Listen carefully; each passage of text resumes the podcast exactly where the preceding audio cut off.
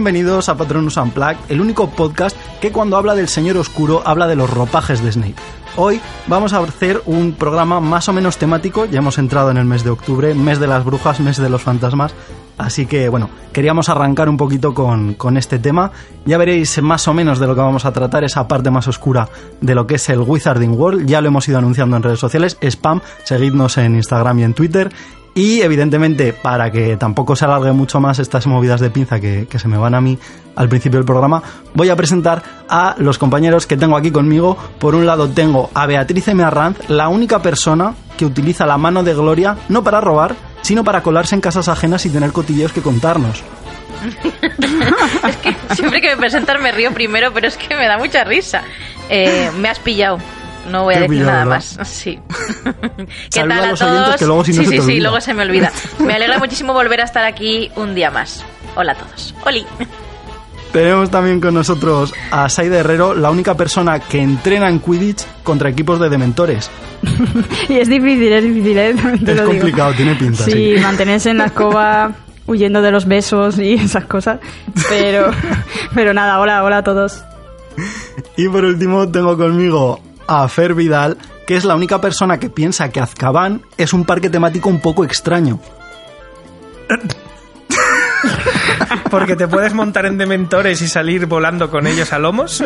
Y venirte, y venirte a jugar con nosotros.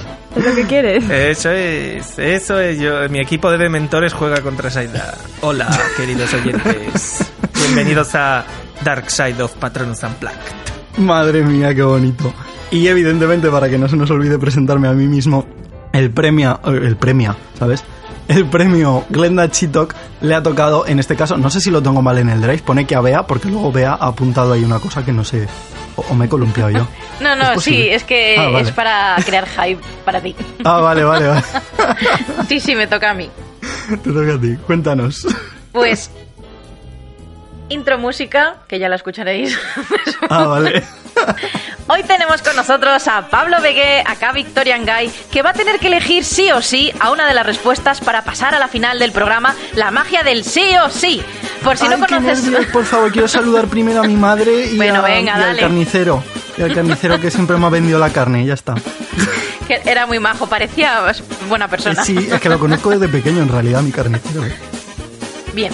Por si no conoces la dinámica, cosa rara porque todo el mundo oye este programa, te voy a dar Exacto. dos opciones y vas a tener que elegir sí o sí una de ellas, la que prefieras. Sí o sí, te pongo vale. un ejemplo. Ah, es como, como estos juegos de, en plan, que te ponen dos opciones y tienes que elegir una de...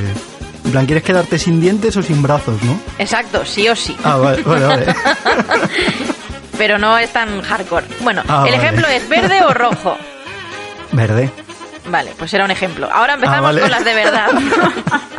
Atención, contesta rápido la primera que te venga a la cabeza. Muy bien. Uno, dos, tres. ¿Ravenclaw o Hufflepuff? Ravenclaw. Pues... ¿Ranas de chocolate o grajeas Bertibot? No me he enterado de la primera, no te he oído bien. ¿Ranas de chocolate o Ah, grajeas ranas de chocolate, sí, ranas de chocolate. ¿Ser animago o poder volar? Poder volar. ¿Quidditch o Gobstones? Eh, Quidditch. ¿Voldemort o Grindelwald? Grindelwald. ¿Accio o Wingardium Leviosa? Wingardium Leviosa. Y por último, ¿Boxbatons o Doomstram? Box Batons, por favor. Que yo tengo un porcentaje de sangre francés, esto ni se pregunta. Uh, pues ya está. Así conocéis un poco más a Pablo. Madre mía. ¿has visto ¿Pero ha pasado, ha que- pasado a la final o no? Ah, es verdad. Sí, sí, sí. Ha dicho Ah, rápidamente. Claro, la ¿Y final es para seguir haciendo preguntas de sí o sí. ¿Contra quién competiré en, en la final? Bueno, en Bueno. realidad tampoco tiene mucho sentido competir con nadie, ¿no? Que es una coña. O O sea, sea, a mí me hubiera molado que hubiera una final en el próximo Porque no, realmente no tiene sentido. Por eso la magia del sí o sí. Nos vemos en la próxima edición Bien. otro día. y bueno, Pues como está. os comentábamos antes, el serios. programita de hoy, ¿qué ibas a decir, Fer? No, que nos ponemos serios ya. Sirius. Ya nos ponemos serios, sí, porque además el tema es muy darks.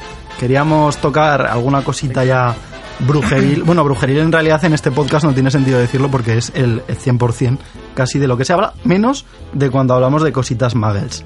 Eh, entonces, bueno, como os comentábamos, este programa queríamos hacerlo un poquito más oscuro, ya metiéndonos en el tema de Halloween, que el próximo programa ya lo tenemos más o menos planeado, yo creo que va a quedar una cosa chula, chula. Y antes de que se me olvide, por cierto, para la gente especialmente de España, porque entiendo que desde Latinoamérica es un poquito más complicado, y mucho más concretamente para la gente de Cataluña, y más concretamente todavía para la gente de Barcelona, vamos a anunciar que el fin de semana del 23 y el 24 de noviembre vamos a estar en el Barcelona Witch Market eh, que bueno, eh, ya os iremos concretando más cositas porque todavía falta cerrar cosillas de horarios y, alguna cosita que os queremos preparar. Pero para que no se nos olvide, me imagino que volveremos a hacer el spam al final si no se nos ha ido la cabeza.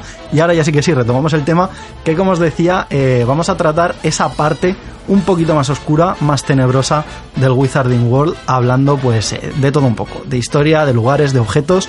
Así que, en fin, salvo que queráis comentar alguna de las últimas novedades que haya salido, que creo que está un poquito soso últimamente el tema, puede ser, es cosa mía.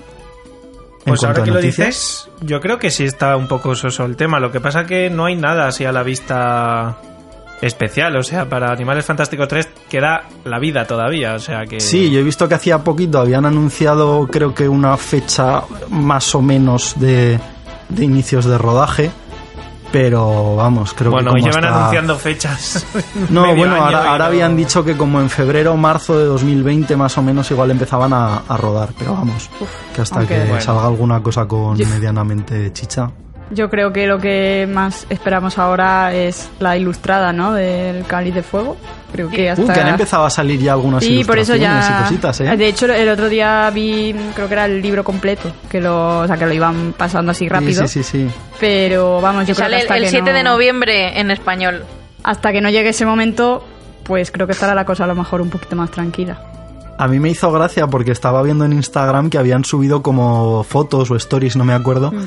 de los eh, actores que interpretaban a personajes que salían en la saga viéndose a sí mismos en la ilustración del cáliz de fuego y bueno en plan eh, Ron on Ron y salía así como mirándose en plan de ¿quién coño es este? y movida esta. estaba gracioso pero bueno yo creo que, que salvo eso que sí que es verdad que hay mucha gente esperándolo porque estáis unos cuantos que coleccionáis las ilustradas, sí, sí. Sí. Así que bueno, bueno yo, yo, creo, que sí. yo creo que aquí lo colecciona Saida porque nosotros tenemos vale. solo el primero. bueno, pero no porque no los queramos, sino ya, porque es no ha habido mucho momento. Dinero. Sois coleccionistas, si sois coleccionistas de corazón. Efectivamente. corazón de bruja. De momento eh, ha sido un rega son regalos de, de, Reyes, que espero que estos Reyes pues no se olviden de esa tradición que ejem, ejem. tradición que no sé por qué, pero de repente está siendo así. Así que lo iré dejando caer a ver si cuela. Saida, Saida, ¿cuál es cuál es tu rey mago favorito? La verdad es que no tengo. Es que así los, los, niños que nos escuchan pues pueden Cadmus empatizar Peverel. un poco más. yo soy más de yo soy más de, de Antioch. Muy bien. Pues el mío es Baltasar. Baltasar Peverel. Sí. Bueno, bueno, los tres, los tres. Mientras me traigan la ilustrada, me vale cualquiera. Qué bien queda, Saida. Claro. El que lleve la ilustrada es tu favorito, ¿no? Por supuesto, eso siempre. y para no alargarnos ahora sí que sí mucho más, yo creo que ya vamos a pasar a la zona de debate.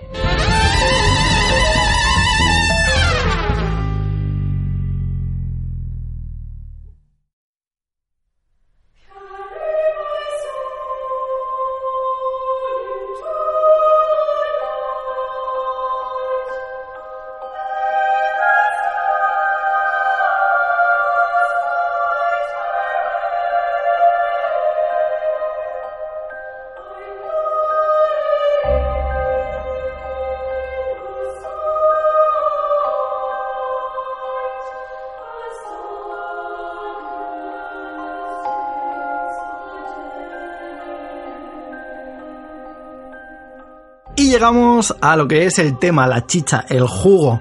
La gracia de este programa, que como ya os comentábamos anteriormente, es esa parte más oscura, un poco más tenebrosa de todo lo que es el desarrollo del Wizarding World. Eh, yo creo que además va a tener gran peso la saga de Harry Potter, a lo mejor Animales Fantásticos todavía le queda un poquito por desarrollarse para, para ofrecernos chicha en algunas cosillas.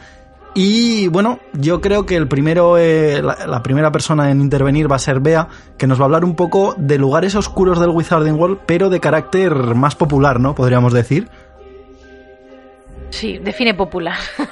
Popular, no como de acceso un poco más cotidiano, ¿no? Una cosa, bueno, relativo, porque hay uno de los que vas a hablar que, que si consigues entrar, date con un canto en los dientes. Ya, eso iba a decir. Pero sí, porque tres sitios que tienen cierta oscuridad en el mundo mágico y que me apetecía pues traer un poco aquí para recordarlos y hablar sobre ellos. Así que bueno, sin más dilación, empieza la función. en primer lugar voy a hablaros del Callejón Nocturne y en concreto de Berg, pero bueno, que es la tienda más famosa. Bueno, empiezo y ya está.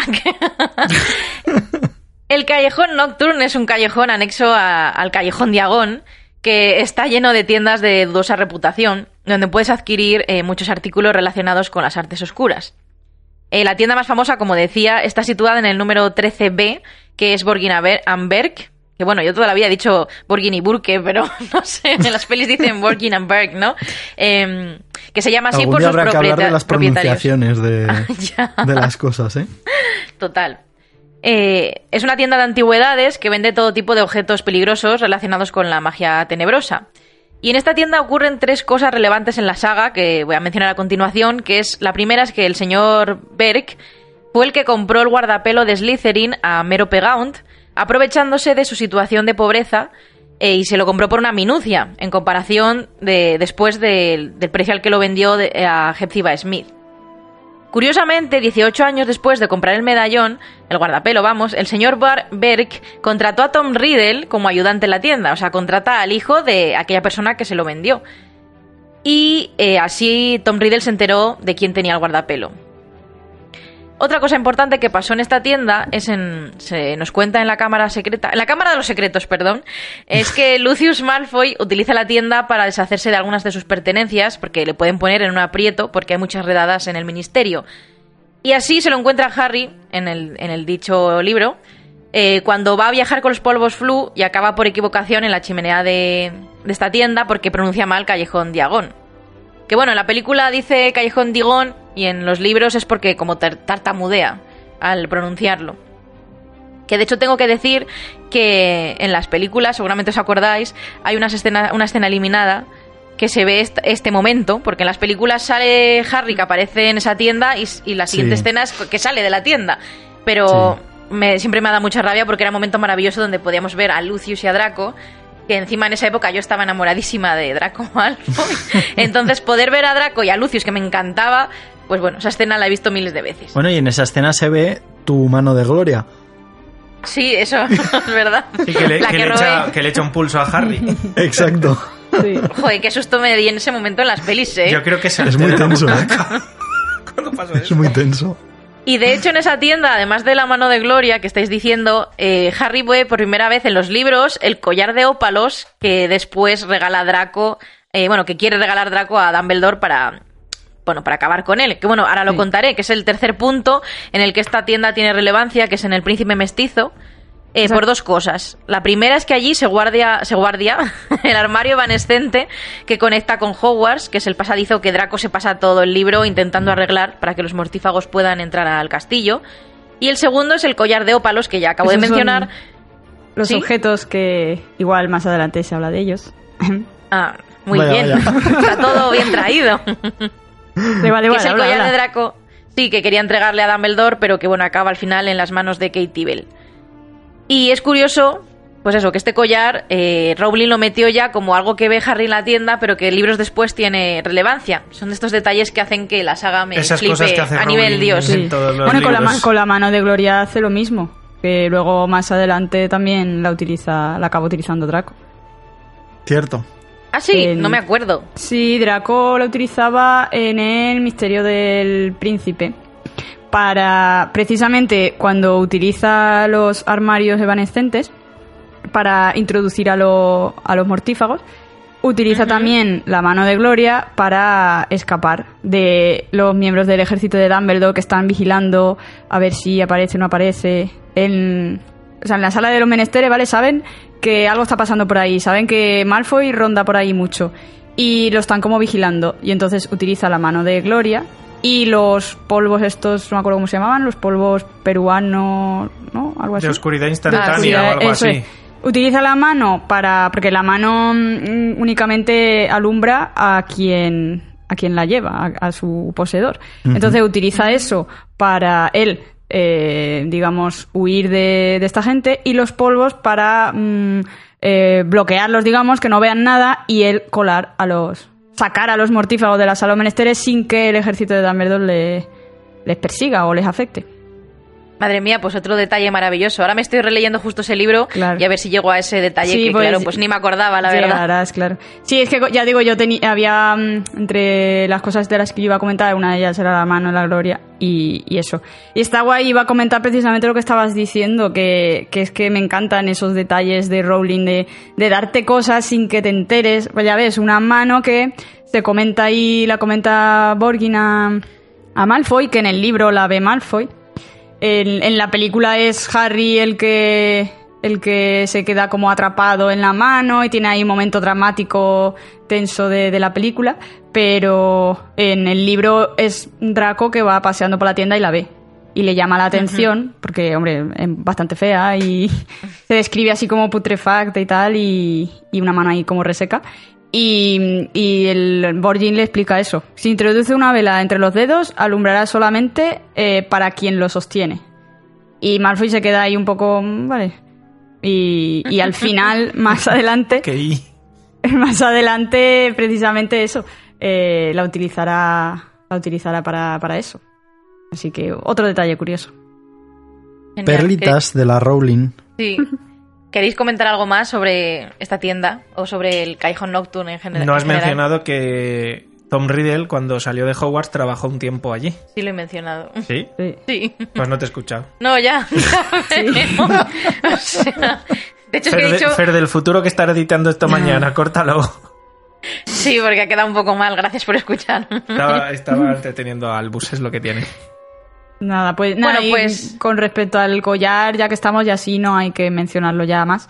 Em, eso tiene un cartel, eso no sé si lo has, si lo has comentado, que, tenía un cartel y, que pone en plan no tocar, collar embrujado y que había matado hasta 19 muggles antes de, de llegar allí a, a, la tienda. Y nada, y luego pues como ya sabemos eso es... Eh, Igual que pasa con La mano de la gloria, que precisamente los dos eh, vuelven en el mismo libro, en, el libro del príncipe. Yo de hecho creo que el collar, esto tendría que mirarlo, porque no recuerdo exactamente qué tipo de mineral es, pero creo que hay un... Es que no sé si es un diamante, es un ópalo, no lo sé exactamente, pero a nivel histórico hay un mineral que es súper famoso, que de hecho a día de hoy creo que está en un museo, que tiene la fama de asesinar a todos sus dueños y creo que va como por 19 o algo así, ah, que pues. todos los millonarios y tal que lo han tenido en su poder han acabado muriendo en extrañas circunstancias. O sea, que tiene toda la pinta de que se haya inspirado Entonces me, me creo que tenga así, yo me creo que tenga alguna base de ese rollo. Vamos, que es el Chucky de los collares. Eh, bueno, sí, si queremos verlo así. tiene toda la pinta. Bueno, pues el próximo lugar que voy a mencionar es la Cámara de los Secretos, que supongo que es al que se refería Pablo, de que no es de fácil acceso para la gente. Bueno, aunque el, próximo tampoco realmente, no mucho. Bueno, a ver, entra Ron because fuck you, eh, también te lo digo. bueno, esta cámara fue construida en la Edad Media por Salazar Slytherin.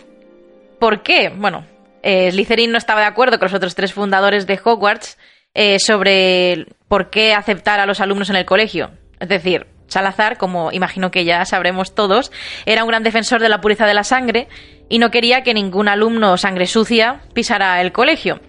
Entonces, debido a este problema entre los fundadores, Salazar eh, abandonó Hogwarts, no sin antes construir una cámara secreta donde guardó a un basilisco en su interior para que en el futuro, cuando el heredero de Slytherin abriese la cámara, pudiera comunicarse con él en lengua parcel y purgar así el colegio de todos los magos y brujas eh, nacidos de muggles o mestizos.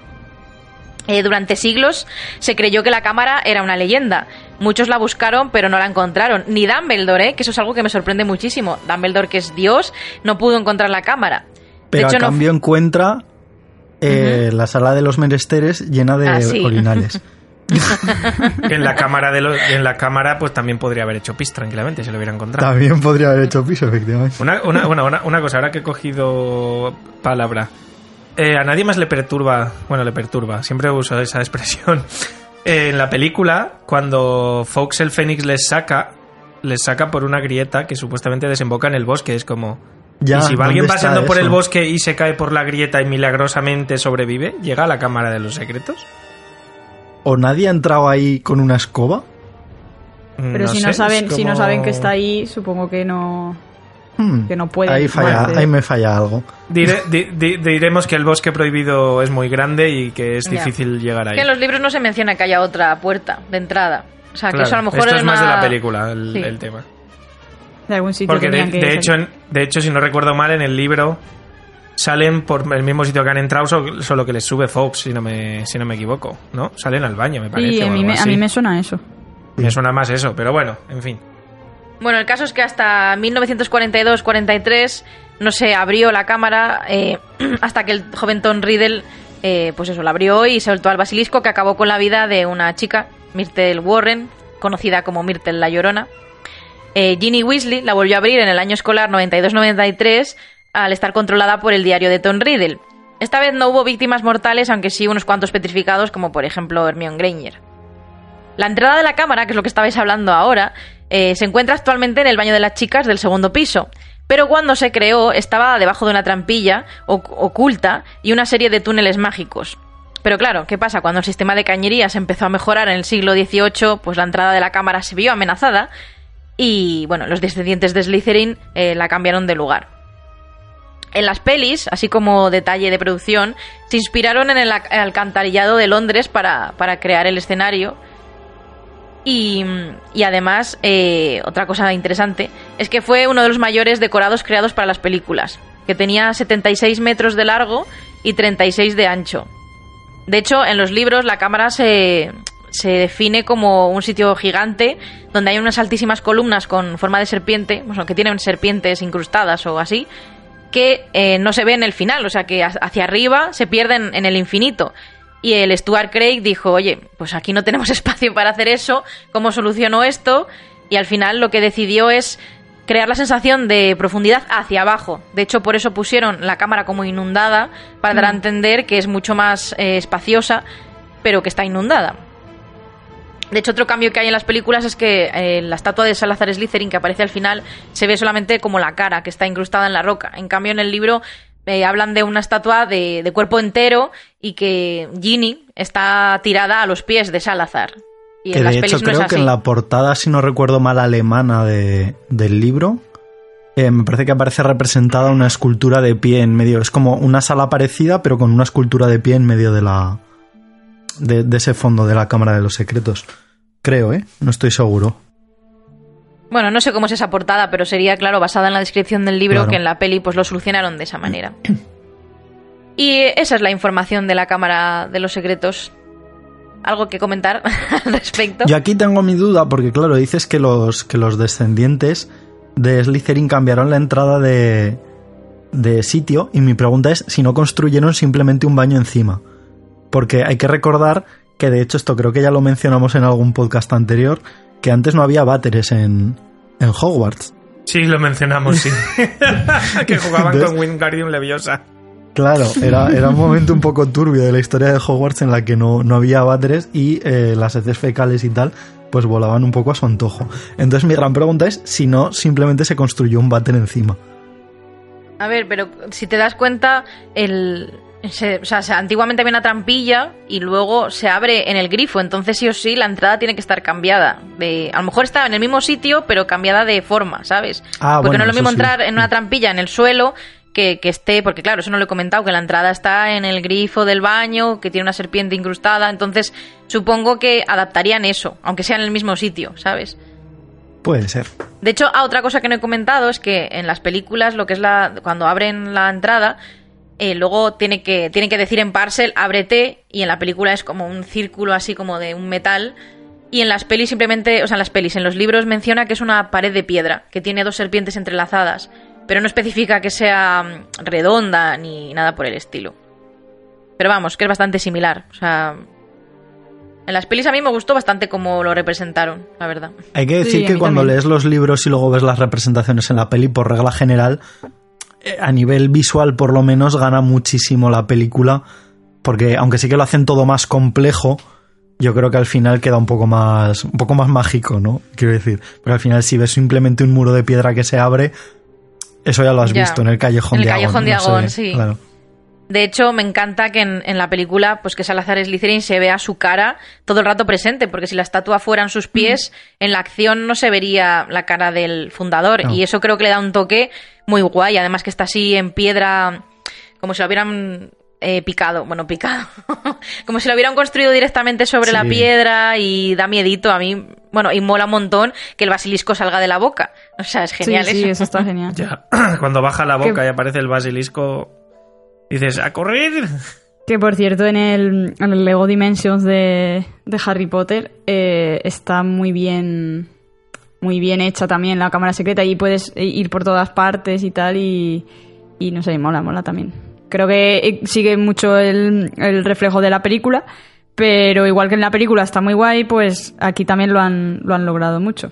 Que puedas desplazarte por todos los lados. Y tengo una duda, ¿qué pensáis vosotros? Porque obviamente se descubre la Cámara de los Secretos en, eh, en, el libro, en el 2, pero luego cuando en el 7 van Hermione y Ron a buscar los colmillos de basilisco, sigue allí. Digo, joder, no la censuraron o hicieron algo. O sea, la dejaron ahí como sin nada, porque además ellos encontraron los, los colmillos fácilmente. Eso es un poco raro, ¿no? Hablamos, hablamos de Dumbledore, ¿eh? te quiero decir.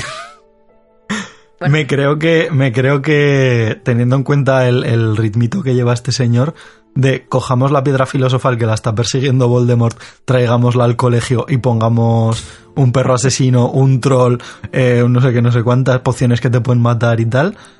Eh, que claro, lo piensas y dices, hombre, en teoría los niños ahí no van a entrar. Tienes eso. Después tienes que llevar a un licántropo al, a, que, a ver, que es Lupin y todo lo que queramos, pero no deja de ser llevar un licántropo a un colegio lleno de niños, que vale, que tienes a Snape que hace la poción matalobos y todo lo que quieras.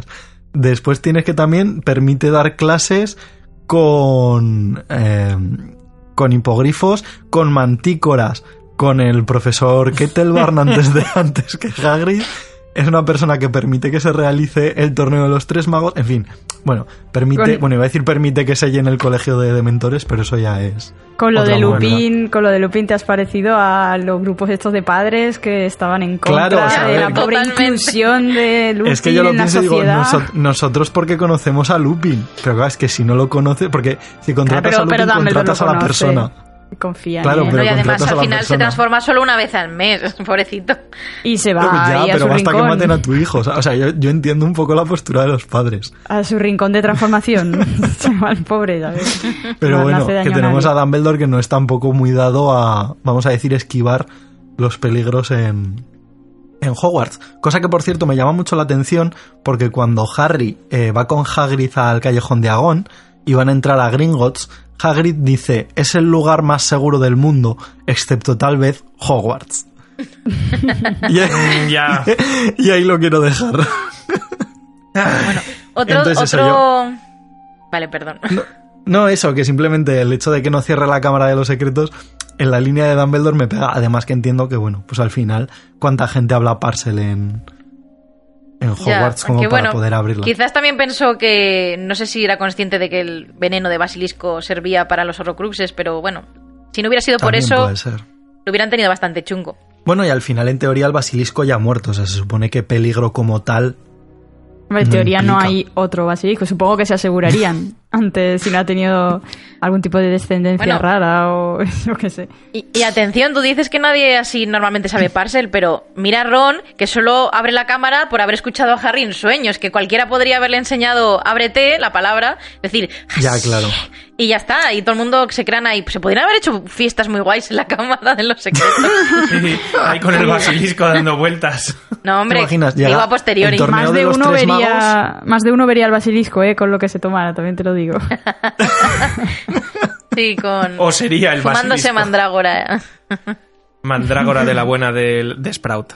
De la reserva secreta de Sprout. Bueno, Oye, ¿vosotros no veis a la profesora Sprout como muy hippie, muy fumaporros, así, muy tal? ¿Cómo la representan en las películas? Ahora que lo habéis dicho, me lo he imaginado. Iba a decir, es Hufflepuff, pero igual con lo de fumaporros ha quedado un poco raro. Eh, recordemos que era muy amiga de. Bueno, es muy amiga de Minerva McGonagall. O sea que imagínate las de fiestas que se, que se montarían allí en la cámara. Madre mía. Seguimos, seguimos. Por Dios, que esto empieza a desviarse.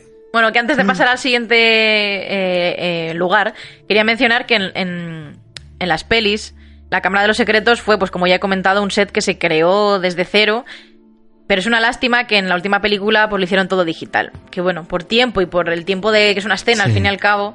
Pero ahí se ve cómo cambiaron de las primeras películas que creaban tantas cosas eh, que eran reales, que se notaban, a las últimas que ya muchas cosas eran digitales. Me da penita, pero bueno.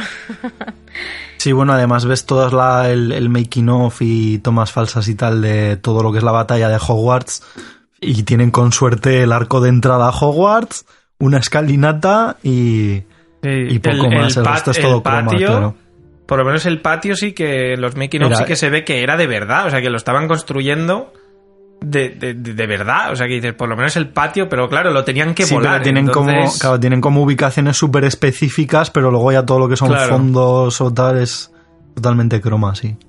Mira, no sé si lo pondrán alguna vez, pero sería la leche que en los estudios de, de Livesden en Londres pusieran todo ese decorado completo, el escenario de la Cámara de los Secretos. O sea, ¿no? El escenario completo. De hecho, una de las cosas que más me gustó cuando fuimos fue eso, la cámara, o sea, la entrada, la puerta, vamos, mm. la puerta de las serpientes. Me moló muchísimo la verdad. ¿Te imaginas, ¿Te imaginas que anuncian vamos a sacar para que la gente acceda al decorado de la Cámara de los Secretos? Y entras y es croma y dice, no, no, el de la reliquias de la muerte. Que me devuelvan el dinero. Además, se le nota, es que se le notan las arrugas de haber doblado el croma durante mucho tiempo. vale. Bueno, y mi último lugar elegido, como a lo mejor habéis eh, intuido por cosas que hemos ido diciendo, es la Casa de los Gritos que bueno, tiene su toque darks, aunque todos sabemos que en el fondo no, pero bueno. es una casa abandonada del pueblo de Hogsmeade, que se dice de ella que es la casa más embrujada de Inglaterra, por los gritos y golpes que salían de ella. Pero bueno, ya sabemos que nada más lejos de la realidad, eh, porque allí eh, se utilizaba para Lupin en eh, su transformación. Y, ¡Buah! Aprende a hablar, Beatriz, vocaliza. se utilizaba para Lupin, Lupin y sus transformaciones en hombre lobo. Eh, Seguramente se construyó por el 1970-71, porque fue el año al que fue Remus Lupin, que yo tenía una duda, que era que yo pensaba que esa casa se había, o sea, llevaba muchísimos años construida antes de que Lupin la utilizara. Pero es que directamente en el libro Lupin menciona que tanto la casa como el pasadizo se creó exclusivamente para él, para que él la utilizara para sus transformaciones. Curioso. Y en esa época, pues eso, como digo, se hizo el pasadizo que conecta la Casa de los Gritos con los terrenos de Hogwarts para que así se pudiera acceder más fácilmente. Eh, en la entrada pusieron el sauce boxeador, pues bueno, para que cualquier persona no pudiera entrar, porque bueno, si no iba a tener una muerte dolorosa. Que yo esto es algo que me, me, extraña un poco, porque claro, tú desde Hogwarts sí que solo puedes acceder a través del sauce boxeador, pero no deja de ser una construcción a las afueras de Hogsmeade. O sea, quiero decir, técnicamente si tú quieres entrar allí, eh, coges y entras, ¿no? Entiendo. Es Salvo que, esté protegida por... Exacto, en la Casa de los Gritos se supone que todas las ventanas y puertas están inutilizadas.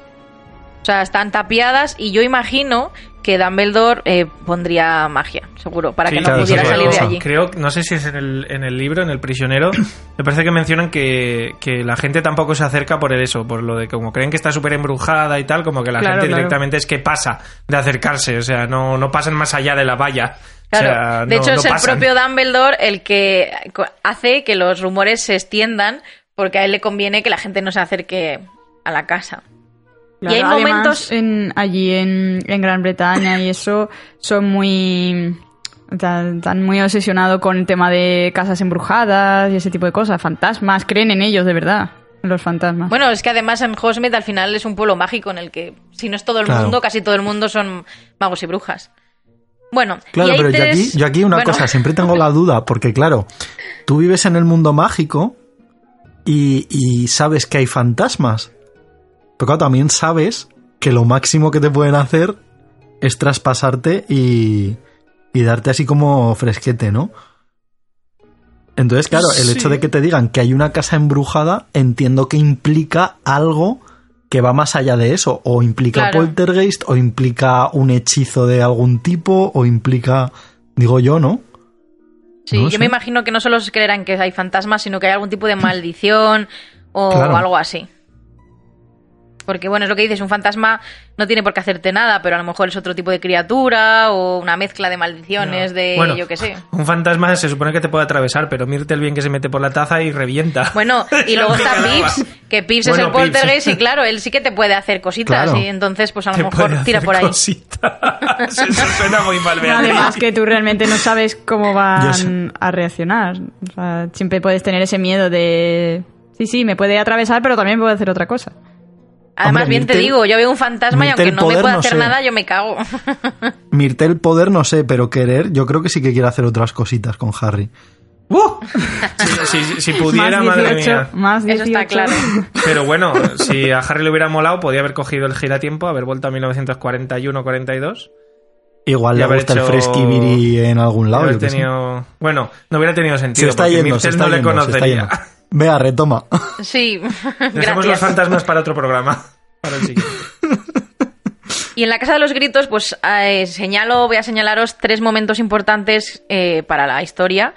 Que uno es en El prisionero de Azkaban, por supuesto, en el que Harry, Ron y Hermione van a la casa de los gritos. Bueno, realmente van Harry y Hermione, porque a Ron se lo ha llevado Sirius en forma de perro, se la lleva de la pierna. Entonces, claro, van a buscarle y allí es donde descubren la verdad sobre Scabbards, que es Peter Pettigrew, que Sirius no mató a los padres de Harry, y, o sea, que no dio, no, bueno, obviamente los mató Voldemort, sino que no dio su paradero y tal. Entonces, pues es como la cosa más importante sobre la cámara. Joder, estoy mezclando aquí todo sobre la casa de los gritos. Luego, otro momento importante es en las Reliquias de la Muerte, que Voldemort utiliza la casa de los gritos durante la batalla de Hogwarts como cuartel mortífago. Que bueno, eso, eso y ya. Y luego, la otra cosa importante es que allí Nagini asesina a Snape, no en el embarcadero este cobertizo que vimos en las pelis, sino en la casa de los gritos. Y luego así quería mencionar como cosas así curiosas de producción es que el Stuart, el, Stuart Craig, que es mi amigo. Aquí el colega. El colega eh, sabía que, que la Casa de los Gritos tenía que tener un carácter propio, especial, y quiso hacer que crujiera y se tambaleara continuamente como si estuviera azotada por el viento. Por eso crearon la estructura encima de una plataforma hidráulica. Y de hecho hubo gente del equipo que se mareó con tanto movimiento durante los rodajes. Yo me había mareado. Ah, es que imagínate que estás ahí con la cámara y de repente ves como las paredes se hacen y se mueven para un lado. Que se ve en el making of, se ve como están ahí hablando y hacen pruebas y las ventanas se mueven y todo. Que dices, Dios, es que es de verdad, o sea. Madre mía, es que el puto Craig. Sí, y luego otro detalle es que para rodar fue un poco infierno, porque claro, toda la estancia estaba cubierta de polvo, entonces cada vez que hacían una toma y querían volver a repetirla, tenían que volver a empolvarlo todo para borrar las pisadas de los actores. Entonces, vamos, que fue un poco sufrimiento, pero estoy segura de que todos aquí y muchos de nuestros oyentes saben que esa película merece mucho la pena. Entonces, pues bueno, que sufrieran un poco no pasa nada. Y ya está. ¿Qué tenéis que eh, aportar sobre la casa de los gritos, no la cámara de los secretos? Yo es que creo que es un sitio que a lo mejor le podrían haber sacado un poco más de chicha, ¿no?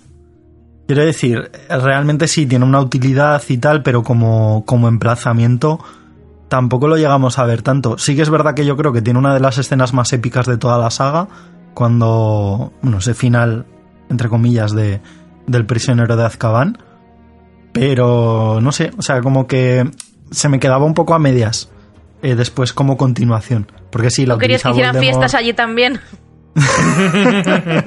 no, pero claro, también porque como te la venden como casa maldita, que luego en realidad sabes que tampoco está maldita, eh, no sé, o sea, como que a lo mejor hubiera tenido algo un poco más de...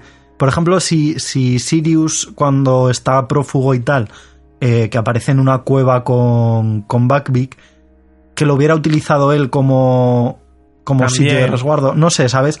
Que le dieran un poco más de sentido, pero bueno, sin más. O sea, no es. Me mola, pero creo que se queda en la tercera entrega de, los libros y de, y de las películas y ya está. Al margen de que luego lo use Voldemort, pero vamos. Bueno, y no hay que olvidar también que pues ya sabemos que los merodeadores también iban siempre a la Casa de los Gritos para acompañar a Lupin en sus transformaciones y que de hecho por eso... ¿eh? Sí, por eso aprendieron a hacerse animagos, que eso siempre me ha sorprendido un montón, que dicen que para ser animago hay que ser un mago súper experimentado y que estos tres niños de... pues no sé en qué año empezaron a... Me parece que es en quinto, puede ser. Creo que lo... Me suena que sí.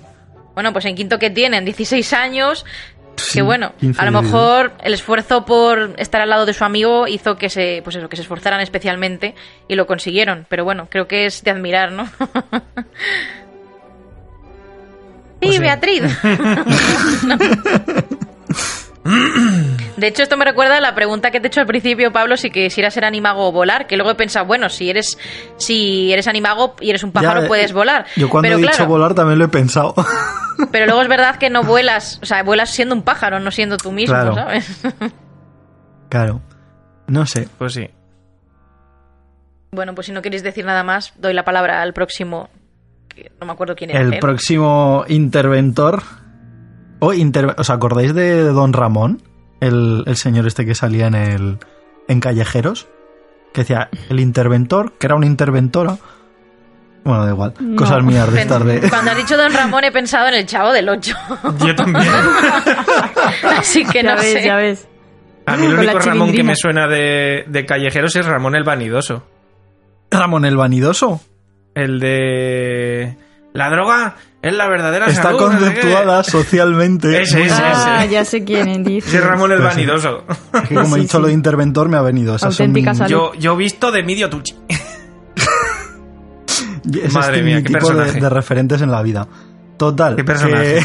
la próxima persona a intervenir, en este caso, es Fer, que va a continuar un poco este tema de los lugares, pero ya nos va a hablar de. Lo tengo apuntado como lugares oficiales, ¿no? Un poco más emblemáticos. Ultra Dark.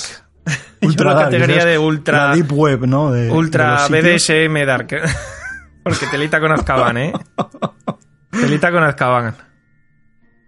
Pues bueno, eh, mm, a esto, o sea, digo telita, digo lo del BDSM, lo he dicho bien, ¿verdad? El este, por, lo que hacía el señor que, estaba allí. Bueno, eh, vamos a empezar, vamos a empezar por el principio, como dice la palabra empezar. Y pues nada, vamos a remontarnos al siglo XV que fue el año en el que se descubrió esa misteriosa isla que albergaba una fortaleza. ¿Y por qué se descubrió en el siglo XV así, de perrente, de un momento para otro? Pues porque ahí vivía un señor, que voy a intentar pronunciar su nombre, ¿vale? que se llamaba Ekridis o algo así, es un nombre súper mega raro, no sabemos ni de dónde es ni nada, pero bueno, era un señor, pues eso, que le iba un poco el sado y esas cosas, porque en esa fortaleza donde él se instaló, pues básicamente atraía marineros mugles y les hacía cosas, no se especifica, pero se, sabe que ahí había torturas, ahí había, bueno, pues ya lo he dicho, eh, muchísima muerte, sobre todo, ¿vale?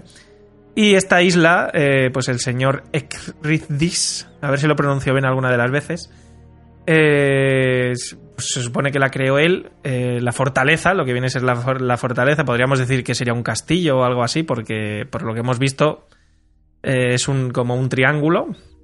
Pero bueno, esta isla estaba ubicada pues en el Mar del Norte, como digamos al, a la izquierda de Escocia, de las Highlands de Escocia, o sea que no está, si lo pensáis, no está muy lejos de Hogwarts. Azkaban, si se supone que está allí de verdad, porque claro, no se sabe la ubicación exacta. Bueno, es un poco también el rollo de, Harry Potter durante el principio, ¿no? Que parece que todo está como en Reino Unido y ya está. Y luego está casi todo en Escocia, realmente. Eh, bueno, eh, pues eso, allí a la gente, pues eso, este mago estaba pues un poquito tocado del ala. Y ahí se crea, ahí se, ahí murió muchísima gente y se torturó muchísima gente. Pero bueno, cuando se supo de la existencia, pues eh, ya este mago había fallecido y todos los encantamientos, pues no sé si el Fidelio se puede hacer contigo mismo, pero vamos, todos los encantamientos que había ahí se habían desvanecido y de repente hizo... y apareció una isla de la nada. Como en Perdidos. Efectivamente. Oye, pues a lo mejor es la isla de Perdidos, ¿eh? Cuidado. Ojo, cuidado. Ojo, ¿eh? Eh, nada, eh, ya pues claro, al aparecer esto y en las condiciones que estaba, pues ya, claro, tuvo que meter mano el, el Ministerio de Magia y pues fueron a, a investigar, ¿no? Un poco, a ver de qué, qué esto, esto que ha aparecido aquí. Y pues con lo que se encontraron, no fueron ni siquiera capaces de, de, describirlo. O sea, eso tenía que ser, aparte de la mugre que tenía que haber ahí, eh, no, no, no, no, no, no eran capaces de describir lo que habían visto. O sea, imaginaros lo que habría. Lo único que dijeron es que lo más suave y, poco aterrador que habían encontrado eran los dementores. O sea, imaginar. Más que yo no me lo puedo ni imaginar. Si los dementores eran flojos en comparación con lo que allí había en la fortaleza. madre del amor hermoso. Bueno, ahora que menciono los dementores, vamos a hacer aquí un poco de etimología. Eh, los la palabra dementor proviene del latín demens, que significa estar demente, vamos, que no se complicó mucho la vida a la, señorita Rowling. Eh, y bueno, especificando un poco más, por si alguno no lo sabe, Rowling creó estas criaturas eh, inspirándose, por decirlo así, en la depresión que ya había pasado y lo materializó en estos seres de ultratumba. Entonces, hablando de dementores, porque aquí se, eh, comenta que los dementores eh, estaban allí. O sea, imagino que los dementores ya existirían y, y, a lo mejor estaban por ahí pululando, pero a mí esto no me queda muy claro. Si allá por antes del siglo XV los dementores existían, porque no se menciona nada. Y aquí viene un poco mi teoría de la conspiración, como siempre, para no romper la tradición. Es como, ¿y si los dementores se crearon en esa isla? Y los dementores son todas las víctimas que el señor Ecridis torturó y las torturó hasta cierto punto que acabaron siendo seres que simplemente se quieren comer el alma o algo así. ¿Y por eso hay tantos? En teoría le preguntaron una vez a Rowling que cómo se reproducían los dementores. Sí. Y ella dijo como que a ver, iba a decir que se reproducían por esporas. no sé. Como que, se reproducían un poco por. en relación a la cantidad de, de mal rollo, de depresiones, de. de un poco de la tristeza y tal que había en la zona. Entonces, claro, yo entiendo que nacen un poco, entre comillas, de la nada, pero claro, no dice tampoco si parten de un. Claro, es que no se sabe, por eso digo, esas esa es mi teoría de la conspiración, de que a lo mejor se crearon allí los dementores por, uno, por la cantidad de miseria y, dolor que había habido en, ese punto en concreto. Y por eso ellos, además, eh, ahora lo iba a comentar, esos dementores estaban aferrados allí, no se iban a ningún sitio por la cantidad de miseria que había. Entonces, claro, ahí estaban, pues bien, o sea, estaban de puta madre, con, perdón de la palabra. Yo también me he preguntado eso a veces de si, dónde estaban antes, es decir, si los dementores existían. antes, ¿dónde estaban? ¿Qué hacían? Porque es, un, es un eh, ser tan peligroso que bueno, ahí creo que Rowling volvió a patinar un poco en el sentido de crear algo que no puedes controlar del todo y luego qué haces con ello, pues igual que los giratiempo. Y si encima dices que es una cosa que no se puede destruir porque se dice que los dementores no se pueden matar, se, simplemente puedes eh, ahuyentarlos pues con el hechizo Patronus. Y claro, o sea, si creas una cosa que no, que tú dices, tú misma dices que no se puede matar, no puedes hacer como con los giratiempo que no. los giratiempos. Los giratiempos. Te has dicho lo mismo que yo. No, no, no, no puedes destruirlos porque tú mismo has dicho que no se pueden destruir. Entonces ahí yo creo que se hizo un, un poco una putadilla ella misma.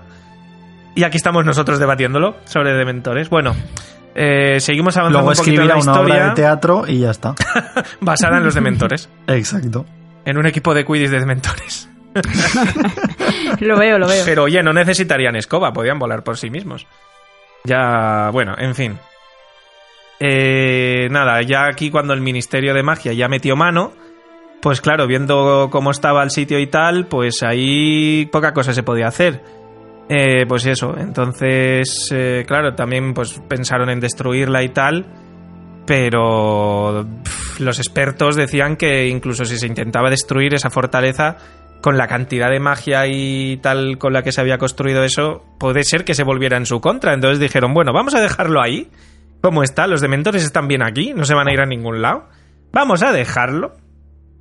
Y ya está. Y ahí, pues no, me acuerdo cuántos años, pero vamos, si fue en el siglo XV y a partir del siglo XVII es cuando se empezó a, usar como prisión, a finales del XVII además. Eh, pues claro, mm, pues eso, ahí, un sitio turístico. Y ya está. Eh, pero bueno, donde aquí entra la mandanga de la buena es eh, cuando entró en vigor el Estatuto Internacional del Secreto en 1692. Aquí ya es donde empieza un poquito a, salir un poquito la mierda, por así decirlo, porque eh, se conoce que lo que eran las prisiones mágicas estaban, pues eran pequeñas prisiones o pequeños calabozos distribuidos pues en las ciudades o en los pueblos mágicos, me imagino. Pero claro, eso, aparte de que se quedaba pequeño, eh, la gente, pues son, son magos. se podían fugar fácilmente y se liaba muy parda. Cuando se fugaban, claro, los muggles se volvían locos. Y con la entrada del, del Estatuto Internacional del Secreto, pues eh, eso no podía ser. No, tenían que buscar una alternativa. Entonces, eh, no me acuerdo nunca el nombre de este señor. Ah, sí. no, espera, espera, espera, que me estoy adelantando, que me estoy adelantando mucho. Eh, claro, decidieron pues, montar una prisión eh, grande donde albergar a todos los prisioneros. Y pues bueno, querían construirla en las. Eh, pues como en un archipiélago que se llama las Hébridas, que están. Pues eso, en el Mar del Norte también, imagino. Porque están en las Highlands de Escocia, están cerquita también. O sea que tampoco se iban a ir muy lejos. Total, que cuando ya estaban a punto de tener los planos, iban a empezar a, a construir la nueva prisión, entró un señor que no sonará su apellido, que se llamaba Damocles Rowl. Ya vemos ahí el primer apellido de línea sangre limpia, se llama o algo así, por así decirlo. Rowl, que se convirtió en ministro de magia y este señor, pues, le gustaba mucho mandar, era muy autoritario y además era un fiel luchador contra los muggles, por así decirlo, estaba muy en contra de los muggles. Y aparte que era un sádico. Además lo mencionan así. Era un sádico. Otro pieza, vamos. Eh, y bueno, eh, desechó directamente la opción de construir una prisión porque dijo, ¿para qué vamos a construir una si tenemos una isla abandonada allí arriba, en medio del mar, y podemos tranquilamente meter allí a la gente? ¿Para qué vamos a construir? Vamos a aprovechar lo que ya tenemos y además tenían unos guardianes pues eh, bastante eso, que son los dementores. Y pues bueno, eh, no estaba la gente muy de acuerdo en este aspecto de, llevar ahí a la gente. Pero el señor Roll, pues cogió, empezó a enviar gente allí directamente. Eh, y la gente, pues claro, con la presencia de los dementores, eh, les neutralizaban, básicamente. Se quedaban, pues locos, o sea, se volvían locos. Se, incluso se llegaban a morir de desesperación. Eh, bueno, pasaron los años, a Rowle le sucedió Perseus Parkinson, otro apellido conocido de la saga, quien seguía las mismas eh, ideologías que Damocles Rowle, así que nada, la cosa no, cambió. Pero fue, eh, según, el, según el libro de... O sea, según Pottermore, vamos, según la información de Rowling, 15 años después de que Rowle entrara en, en el mandato, llegó Eldritch Diggory, otro apellido conocido, que también hablamos de él en el programa anterior. Sí, son cuatro en realidad. Sí, son 28 eran, ¿no? ¿Cuántos eran? Sí, 27, creo que son. No, no, más de 30. No, no, no. Y bueno, pues eso, habían pasado 15 años y llegó este hombre que ya era pues eh, buena gente y un día dice, pues eh, voy a hacer algo que no ha hecho nadie y fue ir a visitar la prisión para ver pues qué tal estaban allí los, los estos, que bueno, en 15 años no habían tenido ningún problema. Y dijo, ostras, pues entonces debe de funcionar bien.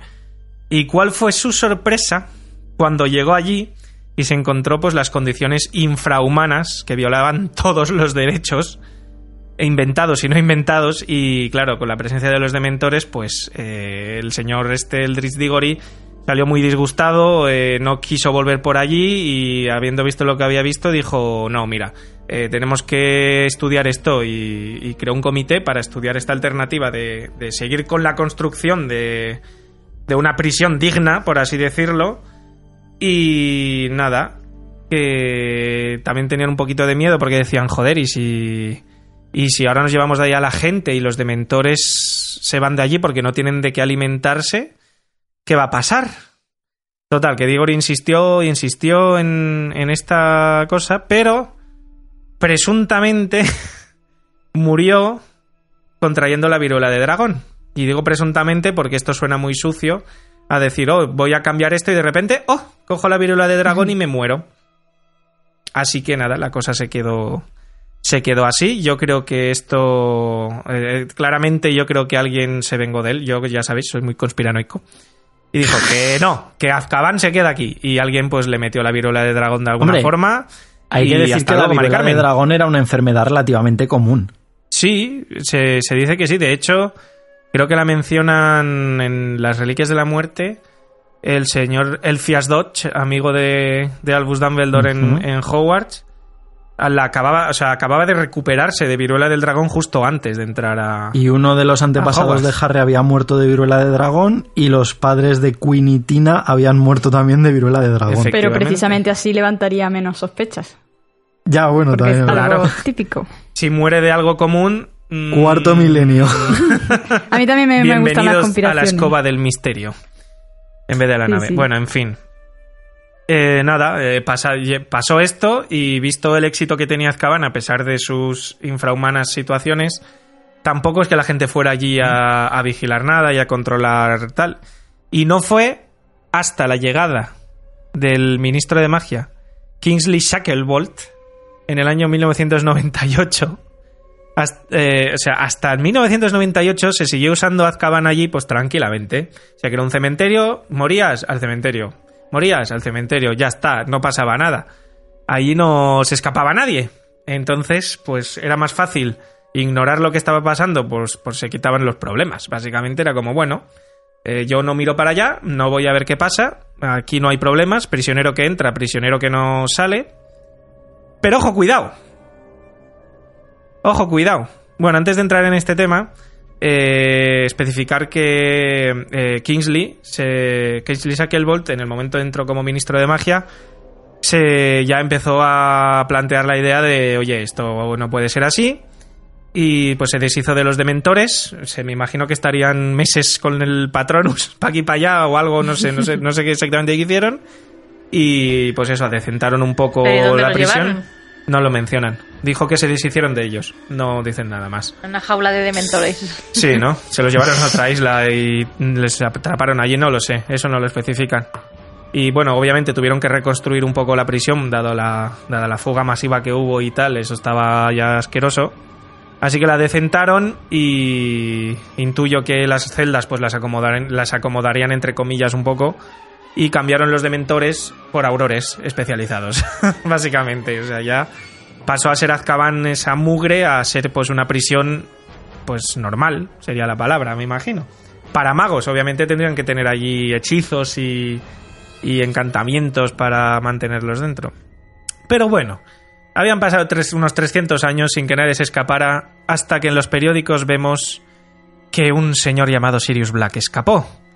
Pero ojo que esa no es la primera fuga, porque todos sabemos, aunque lo conocemos un libro después, porque esto lo conocemos en el cuarto libro, el hijo de, o sea, Barty Crouch Jr., que es un fiel seguidor de, Voldemort, muy amiguito del Bellatrix y de Rodolphus Lestrange, que son los tres que torturaron a los padres de Neville, por si alguien no, no caía en ello. A este señor, pues por esto lo mandaron a Azkaban con Bellatrix y Rodolphus. Y Barty Crouch fue el primero en escapar, realmente porque ahora mismo no sé, yo no, no, sé exactamente la fecha, pero me imagino que podría ser allá por 1984, cuando Barty Jr. salió realmente de la prisión.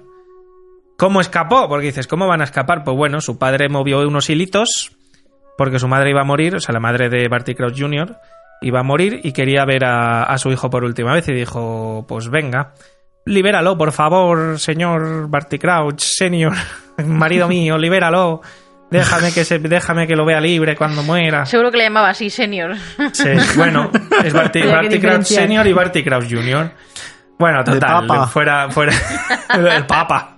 Barty fuera, papa. fuera, fuera coñas. Eh, nada, pues el señor Kraus dijo, pues venga, va, por mi mujer hago lo que sea. Además que estaba ya al borde de la muerte y pidió ir a visitarlo. Hicieron unas cantidades ingentes de poción multijugos Qué raro. Y esa poción que, que, que, no la usa nadie, ¿no? Esa poción que es tan difícil de preparar, pero que todo el mundo tiene un frasquito en su casa. ¿no? Sí. Eh, bueno, pues eso. Se fueron para allá. Eh, entró Crouch con una señora, o sea, un chico, o sea, un señor mm, bien de salud, con una señora bastante, con una salud bastante deplorable. Ya en la celda se tomaron la poción multijugos, tanto la madre como el hijo cada uno del otro para hacer el cambiazo, como en un examen, por ejemplo. Haces el cambiazo, pim pam. Entonces se queda la madre dentro y, el padre se, lleva se lleva a Barty Crouch, pero claro, dices, pero este señor, el Barty Crouch Jr., eh, es un mortífago. ¿Por qué te lo llevas, hijo? ¿Qué haces? ¿Le dejas solo? No. Esto me parece, si no me equivoco, es información del cuarto libro, que yo creo que hay gente que no... Que a lo mejor puede ser que no se acuerde, ¿no? Gente que solo ha visto la película. Barty Crouch lo que hace es mantener oculto bajo una maldición a, pues a Barty Crouch Jr. durante 10 años. Bajo la maldición Imperius en casa y con una capa de invisibilidad. Y Winky, la elfina doméstica, que solo conocemos los que hemos leído el, cuarto libro, es la que, se encargaba, la que se encargaba de cuidarlo. Y aquí, bueno, esto es un poco más profundo porque aquí entra el rollo de Berta Hopkins, esta y tal, porque es la que descubre a Barty Krauss Jr. y por eso Berta Hopkins muere. Pero bueno, esto hablaremos cuando hagamos el película versus libro, yo creo, de, del Cáliz de Fuego, así un poco más en profundidad. Y, ya, bueno, llega un momento que Barty Krauss Jr. pues eh, escapa y, y realmente... escapa porque van Voldemort y creo a buscarle. bueno, Voldemort. El, feto Voldemort este raro que vemos.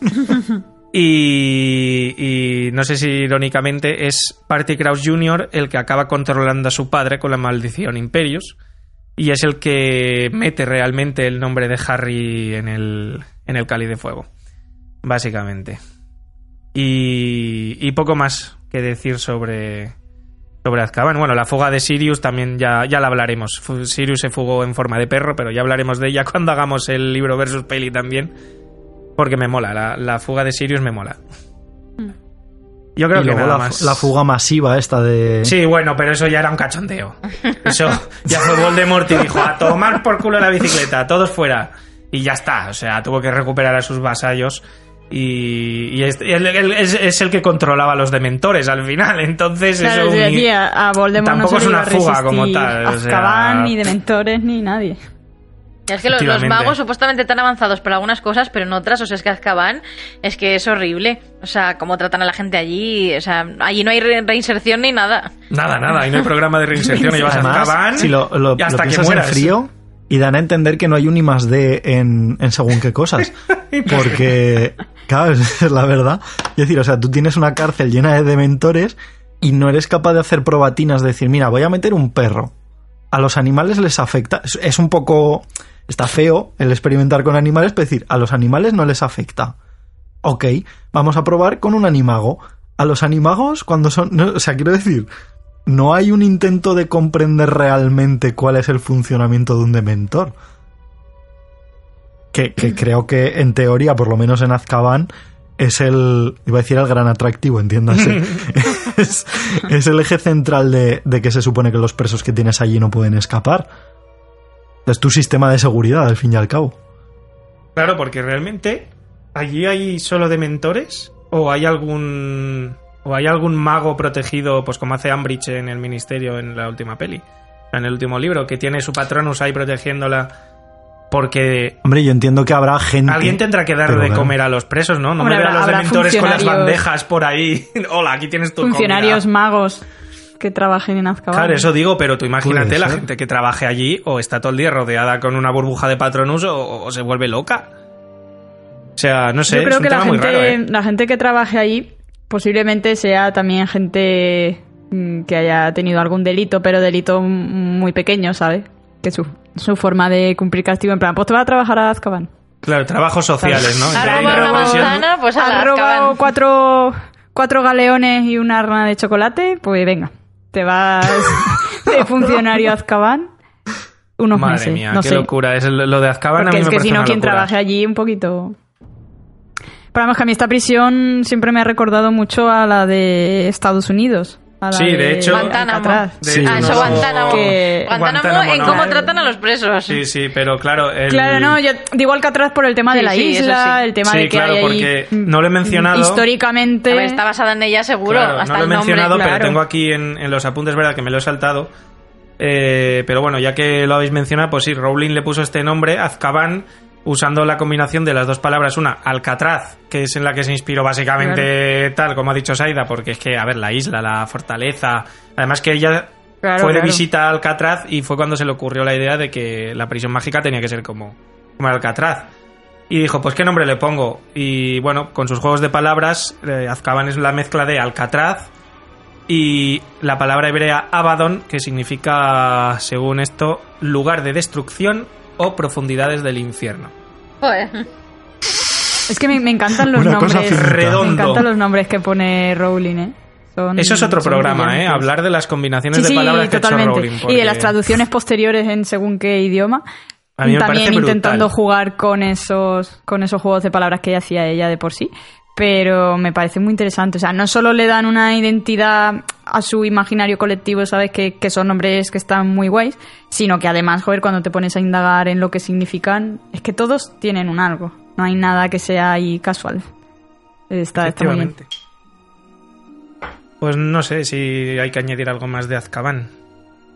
No sé, es que a mí cuando oigo estas cosas me da que pensar eso, que lo que decía, que los magos supuestamente están avanzados en algunas cosas, pero su rollo es súper antiguo. Es decir, no solamente el estilo de la cárcel y la no reinserción y ayuda a los presos ni nada de eso, sino luego piensas también en, los elfos domésticos, en la esclavitud que tienen. Es decir, hay cosas como muy medievalescas. Por así decirlo. Claro, yo, yo, yo creo que a, a todas las escalas, porque incluso los ves en Hogwarts eh, con sus plumas, con su tintero de ah, tinta, cógete un bolivic, que no pasa nada, ¿sabes? Ya, y los pergaminos, o sea, que, entiendo que es preservar su estilo, pero pero es muy, o sea, que hay cosas que son como muy viejas de no tienes internet, pero tienes que mandar una igual que el sistema de envío de cartas y eso con las lechuzas y todo. las lechuzas. Eso, por cierto, lo vería como un programa muy interesante, el hablar de, de los atrasos que hay en el mundo de la magia. No sé cómo lo veis. lo veo, lo veo también. Sea como una ampliación de, del, programa este que teníamos en sí. el... Pues no me parece mal, ¿eh? Tampoco no lo veo... Sí, aprovechamos para recordar que eso, que estaba en programa de la primera temporada. Eh, ¿Cómo se llamó? El de... ¿Cómo se llamaba? Del día a día del mundo Ahora mágico. no recuerdo. Ese, ese, cierto. Es de los primeros episodios, creo recordar. Me parece que es el 8. ¿Cuarto o quinto? Yo creo que es el 8, me ah, parece. Me quiere sonar, ¿eh? Bueno, el caso es que está. Pero vamos, que os en podéis escuchar los 17 capítulos y tampoco pasa nada. ¿eh? claro, claro, ahí está. Os dejamos ese misterio de qué programa será. Vosotros empezad a escuchar y ya saldrá. Pero sí, la verdad es que estaría muy bien como segunda parte de ese programa hablar de, estas cosas. ¡Vendido! Nos has conquistado, Bea. Genial. Bueno, pues yo no tengo nada más que añadir. Pues entonces me voy a agenciar yo la continuación, porque continuando con el tema de Azkaban, creo que otro de los grandes sitios que mencionar en relación con este mundo de, bueno, pues vamos a decir política, es el tema de la prisión de Nurmengard, la cual, bueno, conocemos como prisión realmente, eh, por lo menos en todo lo que es la saga de, de Harry Potter, porque es el sitio en el cual está encerrado nuestro gran amigo Grindelwald, eh, a partir de 1945 cuando eh, tiene este enfrentamiento con Dumbledore, el cual se supone que tenemos que llegar a ver en la saga de Animales Fantásticos. Y, eh, como digo, bueno, pues era su, no sé si llamarlo residencia, pero bueno, una especie de vivienda que construye él ahí en los, entiendo que serán los Andes. pues bueno, desde donde parece que más o menos él va moviendo un poco los hilos. Posteriormente, como digo, se convierte en su prisión. La verdad es que no entiendo muy bien qué decisión lleva a convertir este, este sitio en prisión del propio Grindelwald, porque además no da la sensación tampoco de que sea algo similar a lo que sucede con Azkaban, que es como una prisión más, bueno, más pública, ¿no? Para usarla para todo el mundo, sino que parece que es él el único que está encerrado allí. Pero Evidentemente, tampoco me voy a detener demasiado en esto porque al final es un proyecto del propio Grindelwald que lo construye, ¿no? Es un poco Juan Palomo, yo me lo guiso, yo me lo como. Y es como tú lo construyes. Es como el Pablo Escobar, ¿no? Que se crea su propia cárcel. es pelear musgo quedabra, hijo de puta. ¿Sabes? Mal parido. Gonorrea. Mal parido, gonorrea. Entonces, bueno, él construye su, vivienda, posteriormente lo utiliza como centro de mando, que esto es algo que ya vemos en, los crímenes de Grindelwald y que últimamente acaba siendo su, prisión. Eh, esto evidentemente nos lleva un poquito más atrás a todo lo que es eh, los años 20 en Estados Unidos, donde vemos también eh, otra prisión que tampoco se le da mucha relevancia, la verdad es que me hubiera gustado saber un poquito más, que es esa prisión que utiliza el Makusa para retener al propio Grindelwald. Y en relación con esto voy a hablar también de algunos hitos históricos eh, que bueno, van vinculados a la historia de, digamos, la parte más oscura del mundo mágico. Por un lado tenemos, como digo, estos años 20 en Estados Unidos, donde concretamente, eh, por lo menos tal y como lo vemos de momento en, Animales Fantásticos, tenemos al cargo del Macusa como ministra de magia a Serafina Pickery, que es la que en parte se va a hacer cargo de todas las repercusiones que está teniendo eh, esa huida de Europa de Grindelwald hacia Estados Unidos y todo lo que vamos a ver, por lo menos en la, en la primera entrega de la saga.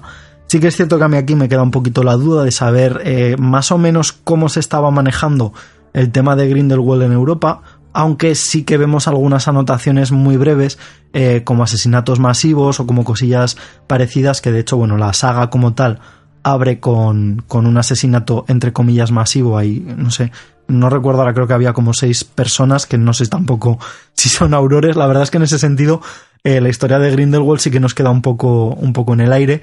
Pero bueno, como digo, en eso, en esa apertura de la saga, vemos varios periódicos, vemos folletines, vemos noticias que nos dan a entender cómo estaba actuando él en Europa. Yo, sinceramente, aquí voy a hacer mi pequeño aporte personal. Pensaba que la saga de Animales Fantásticos, tal y como la teníamos en la primera entrega, iba a ir un poquito en la línea de, bueno, plantear ciertas dudas sobre el tema del uso de animales en conflictos bélicos, cosa que me parecía bastante interesante, pero que bueno, al final parece que se ha desvinculado un poco y ahora mismo yo creo que, que casi se está convirtiendo en una especie de guerra fría donde tenemos por un lado a Dumbledore y por otro lado a Grindelwald y que yo sinceramente dudo que lleguen a interactuar de manera eh, eh, mucho más cercana, aunque evidentemente sí que sabemos que hasta 1945 no se enfrentan cara a cara, pero bueno, dudo que haya mucho más contacto por, por esa parte.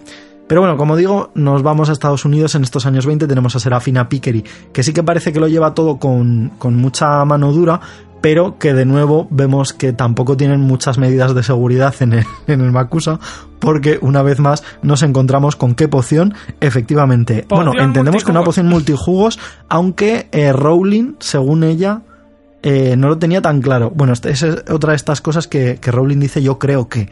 ¿No? Que tampoco... A mí me encanta, ¿eh? A mí, a mí, me encanta que haga eso, porque es como si, si, la historia tuviera vida propia. Y es en plan, ah, yo no sé, yo te estoy contando lo que yo sé, pero... Está como si no la estuviera creando ella. Ya, claro. A mí eso me gusta. Pero, pero eso juega ahí como con, con el tema de los vacíos legales. Sí. Porque bueno, de hecho también, claro, aquí está la duda. Quiere decir, si hay poción multijugos, sí que había un Percival Graves anterior eh, pero claro, aún así, si había un Percival Graves anterior, entiendo que el propio Grindelwald lo conocía lo suficiente como para poder hacerse pasar por él dentro de todo lo que es el Makusa. Aquí tengo yo una duda. ¿Eso sería, lo que tú comentas, eso sería o poción multijuego o sería que él es tan poderoso que es capaz de transformarse, de transformar su apariencia? Ya, bueno, esto es como cuando en su momento no es que Voldemort es tan poderoso que puede volar.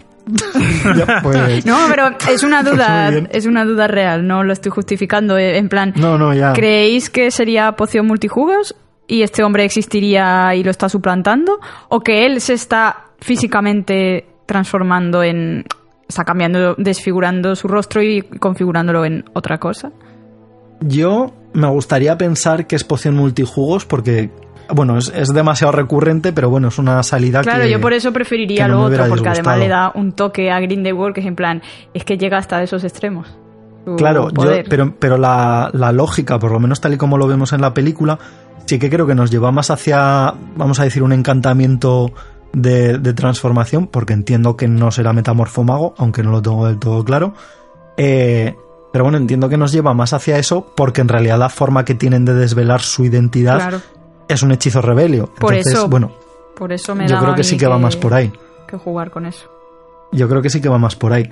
Pero bueno, nos plantean un mago que sí que parece que entra un poco como un elefante en una cacharrería, en plan ahí liando la parda y tal, pero eh, a partir de la segunda película ya nos damos cuenta de que Grindelwald realmente, digamos que ha ido comiendo los tarros a la gente hasta el mm. punto en el que tenemos a, a un personaje del Makusa que aquí ya sí que no tenemos tampoco del todo claro si durante la primera película ya forma parte de lo que son eh, ¿cómo se llama? Abernathy creo que se llama. Sí. sí. No sabemos si forma parte ya de ese pequeño séquito que él maneja o si a raíz de darse a entender que él es Grindelwald y él estar dentro del Makusa y tener contacto directo con, con Grindelwald en la cárcel, eh, pues bueno, digamos que lo convence para unirse a sus tropas.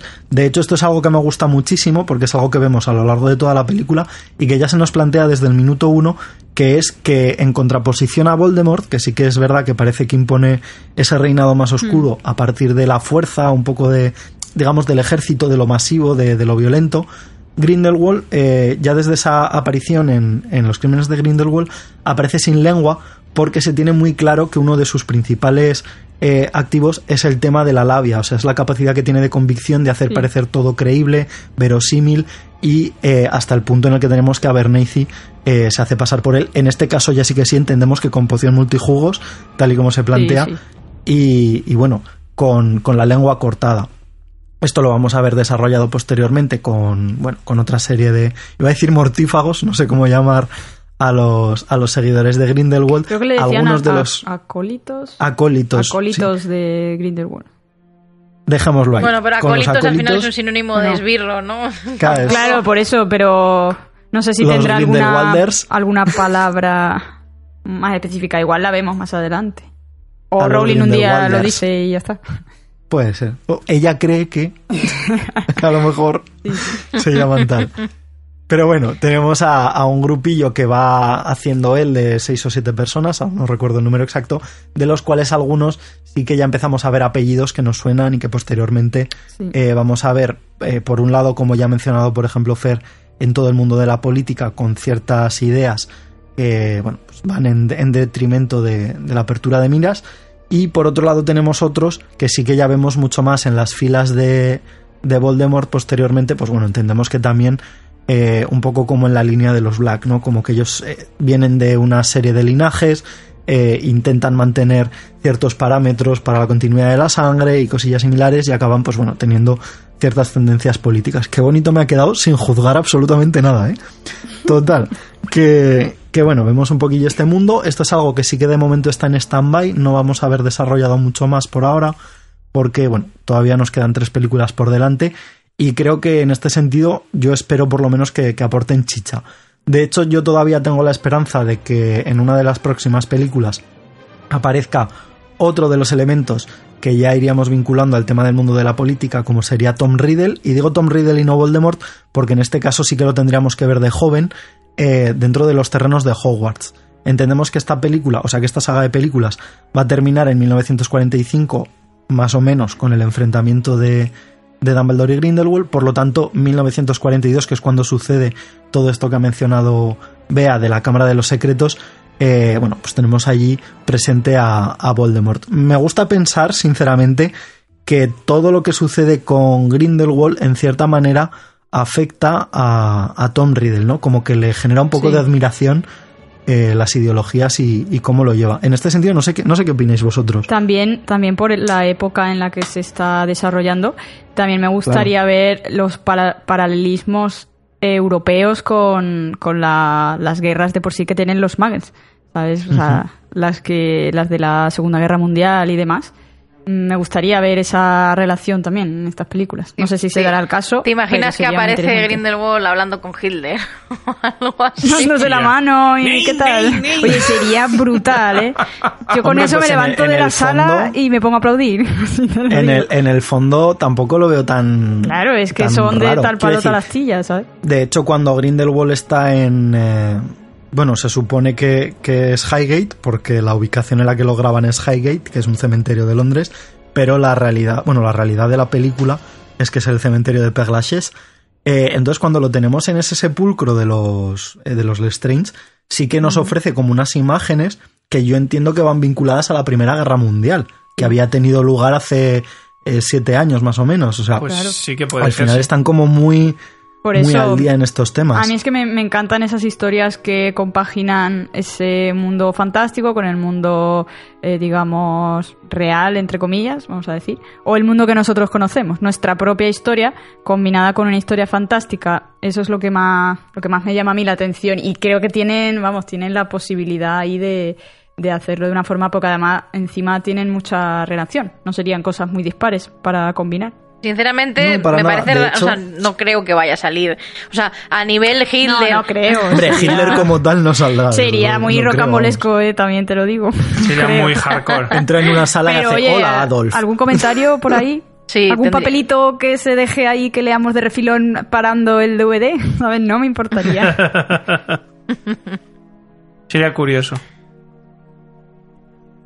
Pero bueno, eh, ah, bueno, yo de hecho iba a decir que en realidad a mí me generó un poco de, decepción esta segunda película, porque tiene como muchas perlitas que van en relación con la Segunda Guerra Mundial, eh, como por ejemplo es el hecho de que los acantilados en los que al final vemos que se desaparecen, bueno, que utilizan un traslador realmente, eh, Newt y Jacob, son los acantilados que corresponden a la zona más cercana a Europa, en Reino Unido y que es por donde llegaban muchos de los aviones eh, ah. del eje hacia Reino Unido durante la Segunda Guerra Mundial para realizar algunos bombardeos, que bueno, luego ya hay otros temas de política de por medio.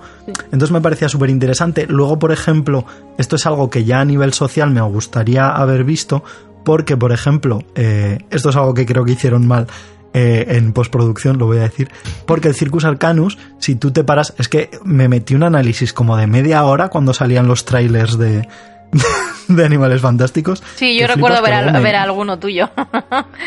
me, columpiaba por todos los lados porque no tenía nada que ver con lo que veíamos al final de la película. Porque el, el Circus Arcanus está ubicado en un sitio que si tú hacías zoom, veías que ponía que era el Boulevard Voltaire y el Boulevard Voltaire tenía sentido porque a finales del siglo XIX y principios del siglo XX era un sitio donde las manifestaciones iban a confluir cuando había manifestaciones políticas. Entonces, claro, era todo como que estaba muy bien montado mm. para realmente ver ese reflejo de, de uno de los momentos más oscuros, yo creo, de la historia de la humanidad, por lo menos en la edad contemporánea y al final se nos queda un poco pues, ahí, ¿no? Como en, agua de borrajas. Yo creo que son más eso, hacer ese tipo de, de, relaciones y tal, para que nosotros lo veamos y digamos, mira, qué interesante, pero no se mete muy de lleno en eso. Porque también igual la historia se le iría por otros caminos.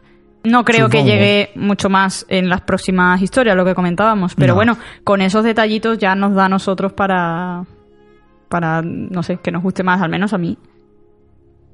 Pero bueno, sí que es verdad que tenemos también un poco de vacío legal en, en estas épocas históricas, eh, por lo menos en cuanto a Europa, porque sí que en Estados Unidos hemos visto al Macusa, hemos visto a Serafina Pickery y el tipo de políticas que lleva, pero en Reino Unido nos encontramos con personajes, eh, esto está sacado de algunos de los libros de Pottermore, como Lorcan MacLeod, que está trabajando como ministro de magia durante los años 20, eh, el cual, pues bueno, sí que es verdad que se nos habla como que tiene unas políticas muy laxas, que tampoco presta demasiada atención. Entonces, bueno, entendemos que sí que afectaba en cierta manera a todo este tema de, de Grindelwald en Europa. Luego también tenemos a personajes como, como Héctor Foley, que bueno, pues eh, sí que dicen que marca cierta diferencia, por lo menos respecto a los, a los cambios del, eh, del político de turno anterior, que sí que en este caso eh, tuvo que, digamos, enfrentarse de manera más directa a todo lo que era la amenaza de, de Grindelwald, pero que pagó con su trabajo. Entonces, bueno, tampoco sabemos muy bien si es que a lo mejor en este caso, digamos que a lo que se enfrentó era a una comunidad que estaba a favor de Grindelwald, si lo que se enfrentó realmente era a una amenaza que era la de Grindelwald y acabó pagando, pues bueno, eh, en ese conflicto bélico. Digamos que es un momento un poco vacío en este sentido a nivel histórico, por lo menos en cuanto a lo que tenemos en Europa. Después ya posiblemente eh, tendríamos que llegar a, a lo que vendría a ser la segunda barra primera guerra mágica, yo aquí siempre he tenido mis dudas y me gustaría que me respondierais, porque claro, las guerras mágicas, ¿a qué hacen referencia exactamente? Quiero decir, ¿lo de Grindelwald se consideraría guerra mágica? Yo por lo que...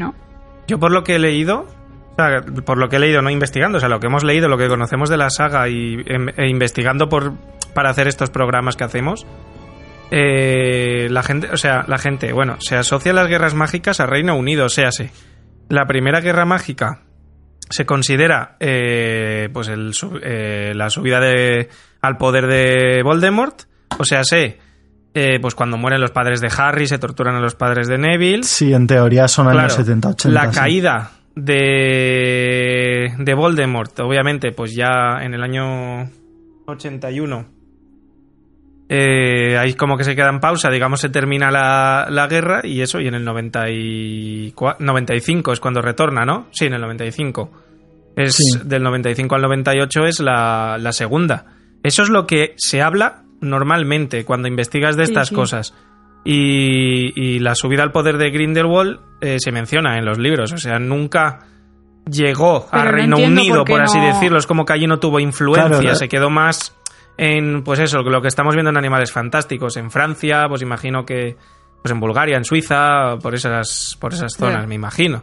Entonces allí eso se llamará la, la primera guerra mágica de Europa normal o es que no. Europa normal la otra no que sé la otra están en unas islas eh, no sé a, mí, a mí me resulta un poco extraño que se le deje tanto de lado. Pero posiblemente sea porque ahora no estoy segura lo digo de cabeza pero igual duró menos tiempo quizá o, o Grindelwald enseguida fue atajado por Dumbledore. Me digo enseguida cuando antes de que se le fuera demasiado de las manos como pasa ya con Voldemort en sí eh, quizá Dumbledore atajó y por eso no, no se le considera, no lo sé.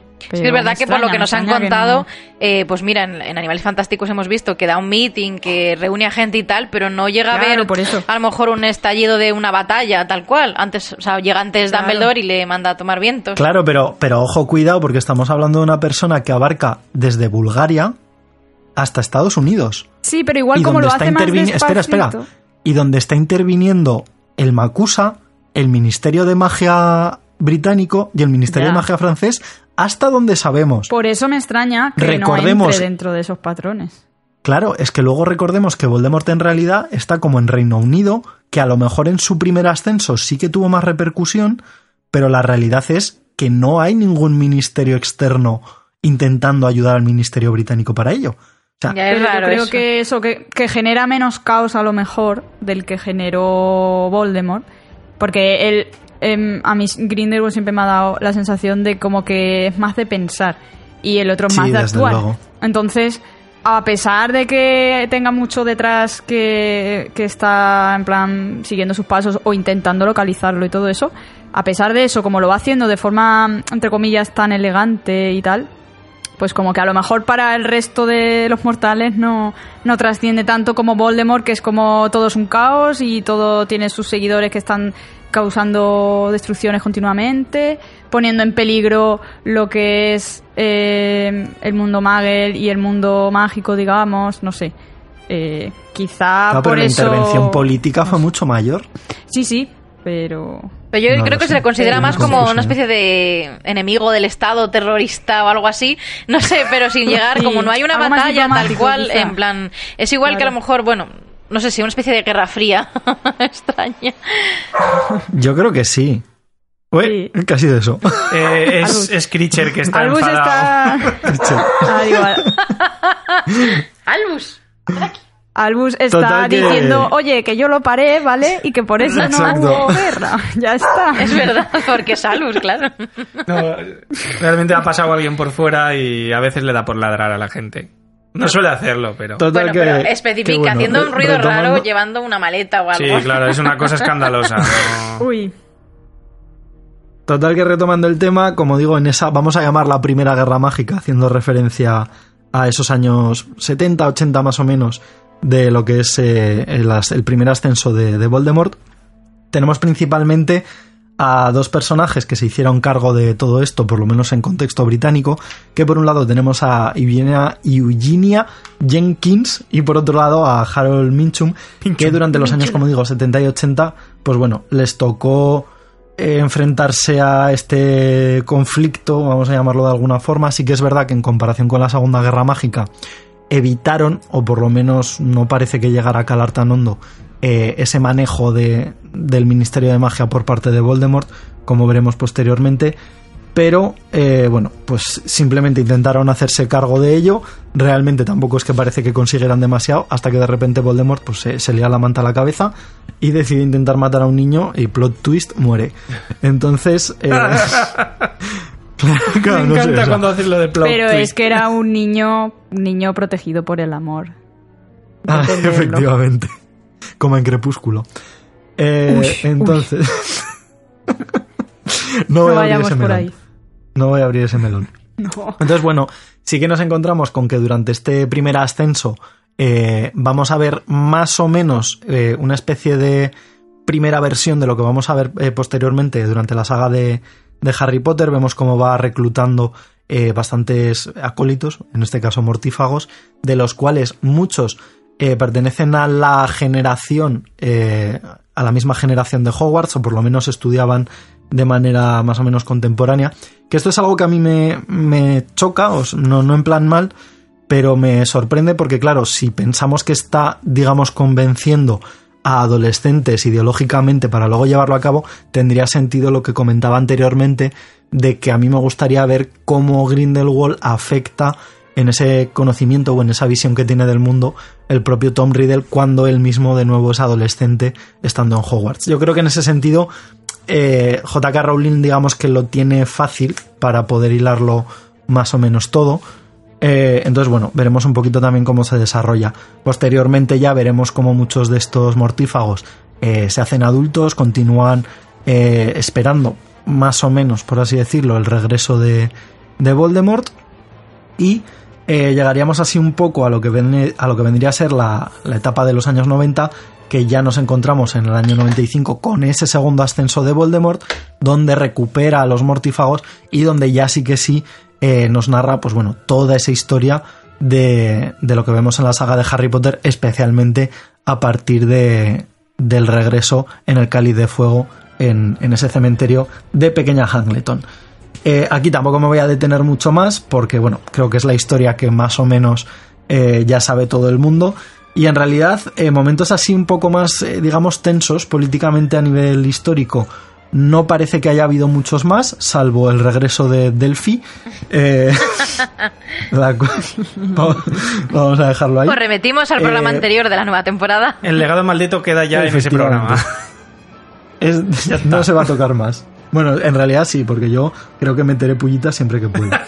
Pero bueno, el caso es que, como digo, digamos que en la historia contemporánea no ha habido muchos más. Sí que ha habido otros momentos eh, tensos históricamente, aunque sinceramente no me quiero meter demasiado porque creo que son carne muy fácil de hacer un programa dedicado a ello, como podría ser todo lo que es el tema del siglo principalmente XVII, con las brujas de Salem, con bueno, esa persecución de la brujería que hay en Estados Unidos, que J.K. Rowling decide trasladar a todo lo que es su universo mágico, le da cierta coherencia y digamos que tiene cierta repercusión en todo lo que es el estatuto del secreto y en cómo funcionan las comunidades mágicas en, en Estados Unidos. Incluso, bueno, eh, añade nombres propios, eh, relaciona también con algunos personajes que podemos ver en Animales Fantásticos, lo vincula también en cierta manera con todo lo que es el mundo Magel, en fin. Como digo, no me quiero meter demasiado porque me parece un tema como muy interesante, muy denso, si, si me pongo a meterlo todo ahora en 10 minutos, y que me parecería, la verdad es que como tema de, podcast, una cosa finita y muy, muy chula. Pero bueno, yo creo que esta es la, la, vinculación más política que encontramos, que es algo que también me llama un poco la atención porque así como Fer mencionaba algunos personajes que tienen relación con esa visión del mundo, esa eh, forma de verlo, pues bueno, un poco más totalitaria, no eh, parece que sean parte activa durante los gobiernos totalitarios que están teniendo lugar de mano de Grindelwald y de Voldemort. O sea, como que me choca bastante que parece ser que por lo menos desde la política los movimientos totalitarios dentro del mundo mágico se generan en reacción a otro tipo de, ideología política. No sé. Este es mi pensamiento. No sé qué, qué, pensáis vosotros al respecto. ¿Qué opináis de estos ascensos? ¿Qué opináis de estas vainas? Pues bueno, un poco lo que hemos ido. un poco lo que hemos ido comentando. Eh, ya te digo que yo espero eh, esa relación de Grindelwald, eh, Voldemort o Tom Riddle en, en las nuevas películas. Espero que sí que haya esa conexión.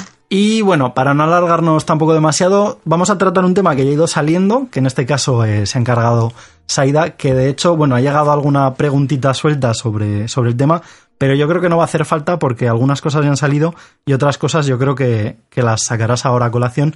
Y esto el tema de los objetos oscuros del, del Wizarding World. Sí, eh, bueno, ya hemos comentado algunos sobre la marcha con lo que cuando hablaba Bea de, la tienda, el callejón Nocturne y demás. Y otro, por ejemplo, de los objetos de los que quería hablar, pero sin meternos en debate, que nos conocemos, voy a comentar lo que tiene que ver en relación al objeto en sí y dejamos los debates para un programa súper exclusivo de, donde los horrocruces eran los protagonistas.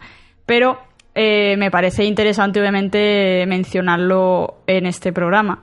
Eh, primero porque, como hemos visto a lo largo del programa con los otros objetos, es algo que Rowling ya introduce para desarrollar y además desarrollar con una, con una importancia eh, muy, muy fundamental para la historia que sería el tema de, como decía, de los Horrocrux. En el caso de la primera aparición fue el diario de, Tom Riddle, que aparece ya en la cámara secreta. Y eh, hasta el misterio del príncipe, o sea, hasta mm, como cuatro libros después, no, no vamos a verlo desarrollado en todo su esplendor, ¿vale? Em, entonces, cuando nos aparece el diario no sabemos ni qué es un Horrocrux ni qué es nada, sabemos que, que, bueno, que tiene algo, tiene algo maldito, digamos, pero no sabemos muy bien qué es ni nada.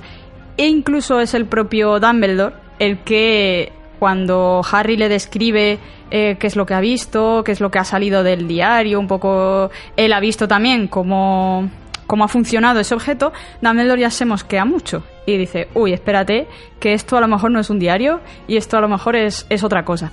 Y ahí Dumbledore empieza a formular su, su teoría de que igual eh, Voldemort barra Tom Riddle ha intentado desarrollar estos horrocruces, ¿vale?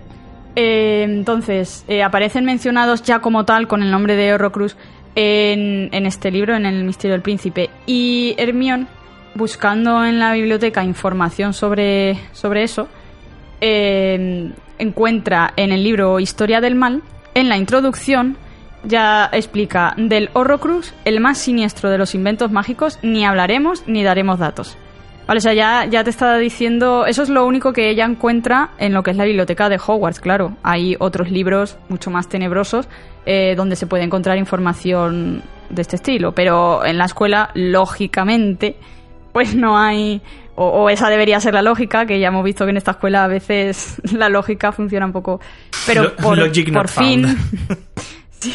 pero por fin una niña en, edad escolar no ha sido capaz de encontrar información, más información sobre, sobre esto, ¿vale? Entonces, em, Tom Riddle, de donde consigue su primera información, es del profesor Slahorn, que es un poco la misión que tiene Harry en, en la trama de, de, este libro, del sexto libro, es también conseguir esa información de Slughorn. Lo que pasa es que es un recuerdo que, claro, eh, Slughorn cuando ya eh, Voldemort se convierte en, o sea, cuando Tom Riddle se convierte en lo que es Voldemort, obviamente se avergüenza de haberle dado ese tipo de información a, un estudiante y tal, y entonces hace todo lo posible por bloquear sus recuerdos, digamos, que parezca como que él eh, lo ha rechazado, no le ha dado información, pero Dumbledore sabe que la información está ahí. Y entonces Harry su misión es conseguir el verdadero recuerdo. Vale, y cuando ya mm, accedemos a él, nosotros como lectores, y Dumbledore también, o sea, Dumbledore lo está experimentando a la vez que nosotros, eso también me parece interesante. Y ahí el profesor le cuenta a. Cuando Tom Riddle le pregunta qué son esos objetos, porque Tom Riddle tampoco ha sido capaz de encontrar información interesante sobre ellos, él le dice es magia muy, pero que muy oscura. Y comenta que Horrocrux es la palabra que designa un objeto en el que la persona ha escondido parte de su alma. Entonces, lo primero que nos podría interesar sobre los Horrocruxes como objetos malditos, digamos, es que no hay un objeto determinado que sea que sea un objeto maldito o que sea un horrocrux, sino que el objeto lo va a definir la persona que vaya a generar ese, ese horrocrux, ¿vale? Entonces cualquier objeto puede convertirse en un objeto tenebroso. Y eso ya también hace que las cosas pues sean más, más delicada, ¿sabes? Porque ya no sabes a qué te enfrentas. Y ahí también eh, Dumbledore tiene que hacer ese ejercicio de ir descubriendo qué podría ser. Y cuando eh, Harry le, le cuenta sobre el diario, pues él ya empieza a sacar sus conclusiones y decir, vale, esto puede ser otra cosa. Entonces, esto, el tema del Horrocrux funciona en que se divide el alma y esconde una parte de ella en un objeto externo al cuerpo. Esto, todo esta es la descripción que le da Slahon a, a Riddle. De ese modo, aunque tu cuerpo sea atacado o destruido, no puedes morir porque parte de, de tu alma sigue en este mundo ilesa. Como es lógico, eh, él le dice, dice, bueno, como es lógico una existencia así, en plan, diciendo, a ver, esa es la teoría, pero nadie querría una existencia así. Eh, claro, Voldemort, a Voldemort eso le da igual. Voldemort sigue con ansia de quiero saber, quiero saber. Entonces, a le, vale verguísima tú. le explica eh, cómo puede hacerse eso. Pues dice mediante un acto maligno. el acto maligno por excelencia es matar. Entonces, cuando uno mata, el alma se desgarra. Y el mago que pretende crear un Horrocrux aprovecha esa rotura y encierra la parte desgarrada. Y lo hace con un hechizo. Claro, imagínate Riddle con los ojos haciéndole chiribita, eh, el hechizo, qué hechizo, qué hechizo. Y, y Slajón ahí sí que se puso serio y dijo, no, eh, bueno, no pretenderá, dice, ¿cómo lo voy a saber yo? Y el otro ya se da cuenta de, uy, estoy forzando demasiado y se hace loco, en plan, no, claro, tú cómo lo vas a saber, tú eres muy bueno y todo ese tipo de, de cosas. Pero el caso es que Slahorn ya le da la base y le da mucha información eh, de lo que necesita. Y además, Riddle ya anticipa en este recuerdo algo que, que a Dumbledore lo pone ya en aviso, porque le dice de Riddle, si 7 es el número mágico más poderoso, no sería conveniente dividirlo en más partes, no solamente una parte. Claro, Slahorn se escandaliza. Sí, ¿qué, barbaridad está diciendo. O sea, ya me estás hablando de matar a una persona, o sea, dividir tu alma. Todo eso ya es de por sí siniestro, tenebroso, lo que tú quieras. Eh, dice, pero siete. O sea, estás un poquito. Eh, claro, pero ya mm, Riddle no. Mm, o sea, está obsesionado con, con eso. Y ahí es cuando empieza eh, la teoría que decía de Dumbledore, empezar a recopilar, ¿vale? ¿Qué objetos habría conseguido y todo eso? Por eso no nos vamos a meter en ese debate. Lo importante aquí es saber eso, que, que el Horrocrux es un objeto tenebroso por excelencia. Primero por, por el proceso en el que, eh, con el que se origina.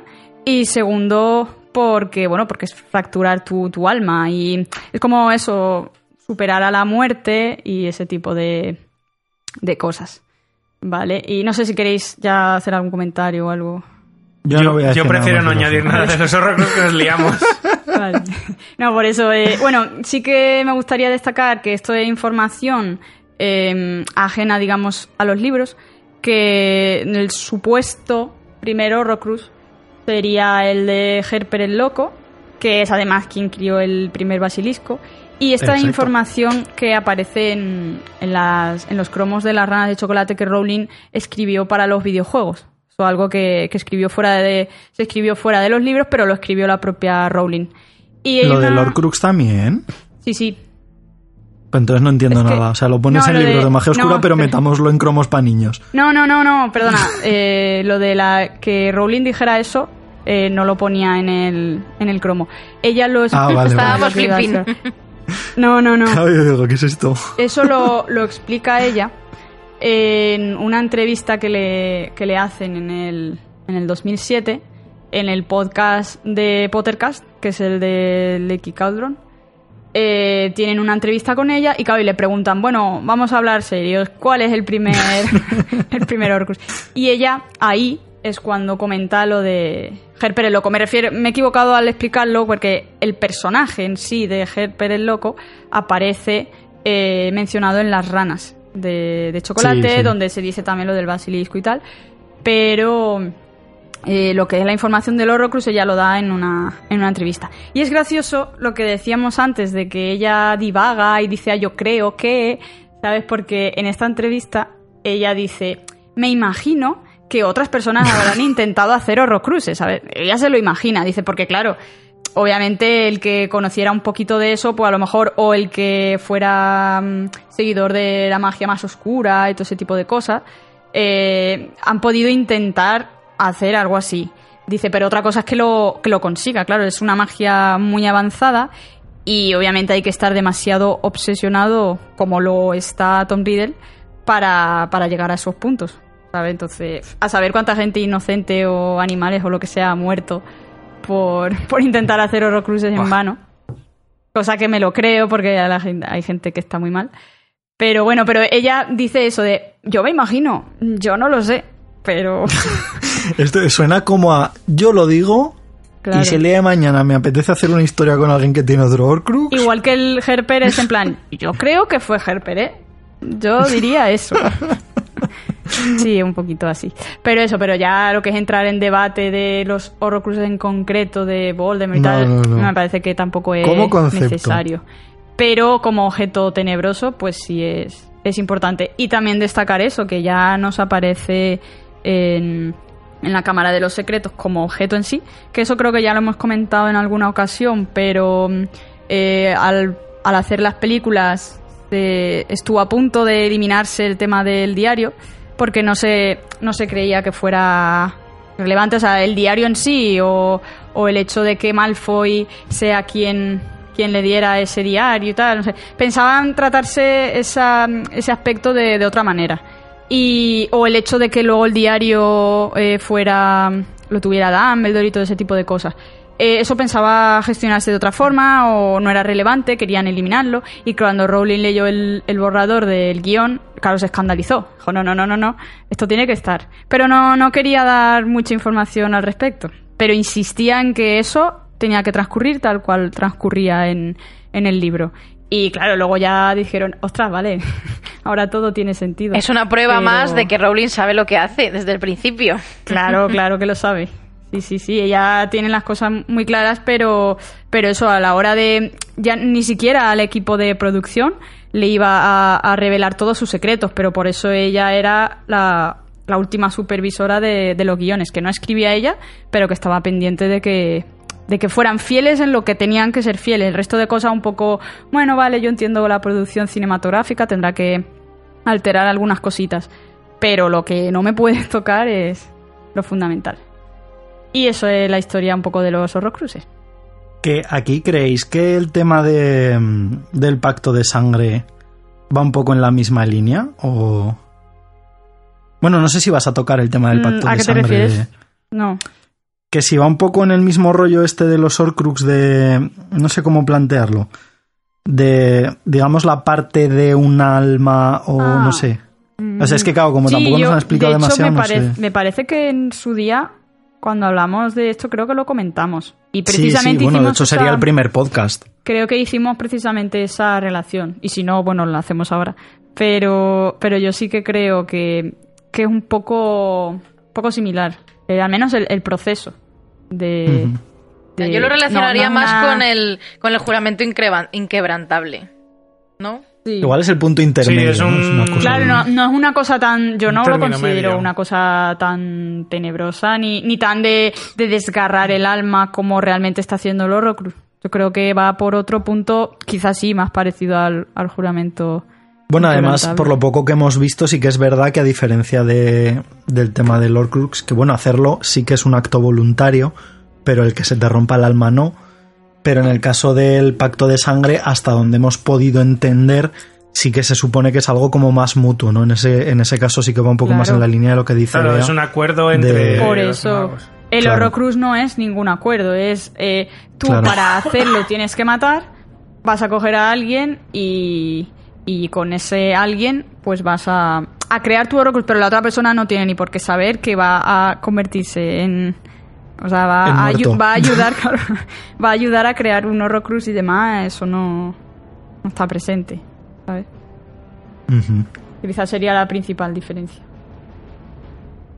Cuéntanos más, ¿qué más objetos nos traes? Bueno, y ya para no irnos demasiado, eh, ya creo que los siguientes objetos, y eso, y tampoco eh, haciendo un debate excesivo, sería el tema de las, de las reliquias de la muerte, que descubrimos más sobre ella gracias a- al padre de Luna, a Xenophilius Lovegood, que en el último libro, en Las Reliquias de la Muerte, eh, explica un poco la historia. Bueno, explica el cuentecito de que aparece en Videl el, Videl el Bardo, los cuentos de Videl el Bardo. El que cuentecito. luego. cuentecito. que luego ya. eh, que podemos incluso leer, escritos también por. Bueno, entre comillas. Por Videl el Bardo, ¿eh? Por eso. Escritos por Videl el Bardo. Con anotaciones de Dumbledore y a su vez anotaciones de Rowling. Es como muy Es rocambolesco, pero Ro- muy Rowling- interesante también. Rowling la barda. Qué mal suena eso, La- madre interesante mía. también ese ese librito. Bueno, eh, existe un debate también en la comunidad mágica en torno a si, si considerar estos objetos como tenebrosos o no. Esto es algo que también cuenta Lovewood. Porque, por ejemplo, él en la boda de Billy Flair llevaba, llevaba el logotipo de las reliquias y hubo gente que, que se, se, molestó porque lo llevara y le acusaban de eso, de tener símbolos tenebrosos de, relacionados con Grindelwald y demás. Que eso, volviendo al tema de la Segunda Guerra Mundial y nazis y todo eso, eso también podría recordarnos un poco, pues eso, como la esvástica nazi, que para nosotros y nuestra cultura es una cosa, pero para otras culturas son otros, otros símbolos, ¿sabes? Que no tienen por qué representar lo mismo. Pues un poco las reliquias vendría a ser parecido. Para los seguidores, un poco los que creen en las reliquias y no creen en ellas como objetos tenebrosos, sino como objetos mágicos que, quieren encontrar, eh, pues para ellos no es algo malo. Es llevar ese símbolo para reconocerse, digamos, entre los creyentes y se ayuden en esa búsqueda. Esas son las palabras tal cual que dice, que dice Logu cuando les explica a, Harry, a Ron y, a Hermione. Y sin embargo, para otros, pues es un símbolo de magia oscura y de ser seguidor de Grindelwald y todo ese rollo. Entonces, el tema de las de las reliquias en las que pocos magos creen en ellas, lo que decía ya, porque algunos creen que por lo rocambolesco a lo mejor de, del, objeto en sí, pues creen que es completamente ficticio, una, un cuento con una moraleja y ya está. Pero sí que hay gente que, cree que exista. Y a lo largo de, la obra pues, de Rowling, pues vamos viendo que, pues a lo mejor sí que existen más de lo que, de lo que pensamos. Entonces, estos objetos eh, son la. Bueno, ya lo sabrá todo el mundo también, pero los comentamos igualmente: son la varita de Sauco, el tema de la reliquia, el perdón, de la piedra de la resurrección y de la capa de invisibilidad. Entonces, también es interesante que estos objetos, como todos prácticamente de lo que estamos hablando en el programa, también han aparecido antes de, del tema de, de que se expliquen exactamente su función en, en las reliquias de la muerte. La capa de invisibilidad, por ejemplo, que en el cuento eh, supuestamente es entregada a Ignotus Peverell, aparece por primera vez ya en Harry Potter y la piedra filosofal, que es una... La capa de invisibilidad es algo de la familia Potter que tiene Dumbledore y que le devuelve a Harry. Eh, después, el tema de la piedra de la resurrección. Eh, esta piedra está en el anillo que sirve de, de Horrocrux el anillo de los Gaunt, o que lleva Gaunt, el abuelo de Voldemort, ahí ya tiene la piedra. Entonces mm, ya aparece en, el misterio del príncipe, antes de desarrollarse en este libro. Y el tema de la varita de Sauco, eh, bueno, es la, varita que, en ese momento se está llevando Dumbledore. Por lo tanto, eh, también aparece antes de ese punto. Vale, entonces, eh, estas tres varitas, o sea, bueno, perdón, las tres varitas, digo yo, las tres, las tres reliquias, em, lo que cuenta la historia es que eh, hay un río y, y, para cruzar ese río, eh, los tres hermanos a los que se les entrega estas reliquias, que es Antioch Peverell, Cadmus Peverell y Notus Peverell, pues, vamos, construyen un puente y tal y evitan pasar por ese río, evitan esa supuesta muerte. Entonces se les aparece la muerte y se enfada porque pues un poco no, no hayan podido... Creo que era así, vamos, ahora mismo me estoy... No, no, sí, sí pero sí. sí, sí. bien. El caso es que, bueno, digamos que obtienen una serie de, de recompensas por haber evitado la muerte y entonces ellos empiezan a hacer sus peticiones, también un poco en función de la ambición que, tiene esta gente. El hermano mayor, que es Antioch Peverell, le pide eh, la varita más poderosa que exista, que sea capaz de ganar todos los vuelos y que sea los duelos y que sea digna de haber vencido a la muerte. Entonces, en la muerte, pues, al regañadientes, coge una. coge madera de sauco y pelo de Cestral, que esto no se comenta ahí, pero sí que lo, cuenta Rowling en su, en su página web, cuando va dando esta información que da ella. Y es interesante lo del pelo de Cestral, porque realmente es una sustancia que solamente es manejada por, por alguien que es capaz de, digamos, de, de, ver a la muerte o que ha visto la muerte. Porque ya sabemos que los cestrals son invisibles, salvo que hayas tenido una relación cercana a la muerte. Entonces, realmente quien pueda manejar esa sustancia es porque ha tenido esa relación. Entonces, al final, todo está siempre relacionado con la muerte o con lo tenebroso de, alguna manera. Entonces, eh, esta varita, supuestamente tan poderosa, eh, al final lo que acaba convertida es en un objeto pues fatídico, digamos, porque lo, que representa en sí es esa ambición de poder del ser humano y cómo a raíz de poseer esta varita y presumir además de tenerla, porque el, este hombre Antioch Peverell eh, presume de que, de que le ha arrebatado a la propia muerte esta varita y esa misma noche ya es asesinado, cosa que la moraleja de, de la historia es que era la forma que tenía la, la muerte de atraerlos hasta sí. Entonces, vale, te doy este objeto, pero sé que tarde o temprano vas a volver a mí. Y efectivamente esa misma noche eh, se lo lleva a la muerte. Y la varita empieza su camino de, de desgracias, digamos, o de mm, gente asesinada por... Bueno, empiezan a decir muchos nombres. Toda esta historia la cuentan en, en los cuentos de Videl el Bardo. Que, por ejemplo, algunos propietarios de la varita, pues que sería Egbert el Atroz, eh, Ermic el Malo, bueno, todos con sus nombres muy muy brillantes y nada siniestros.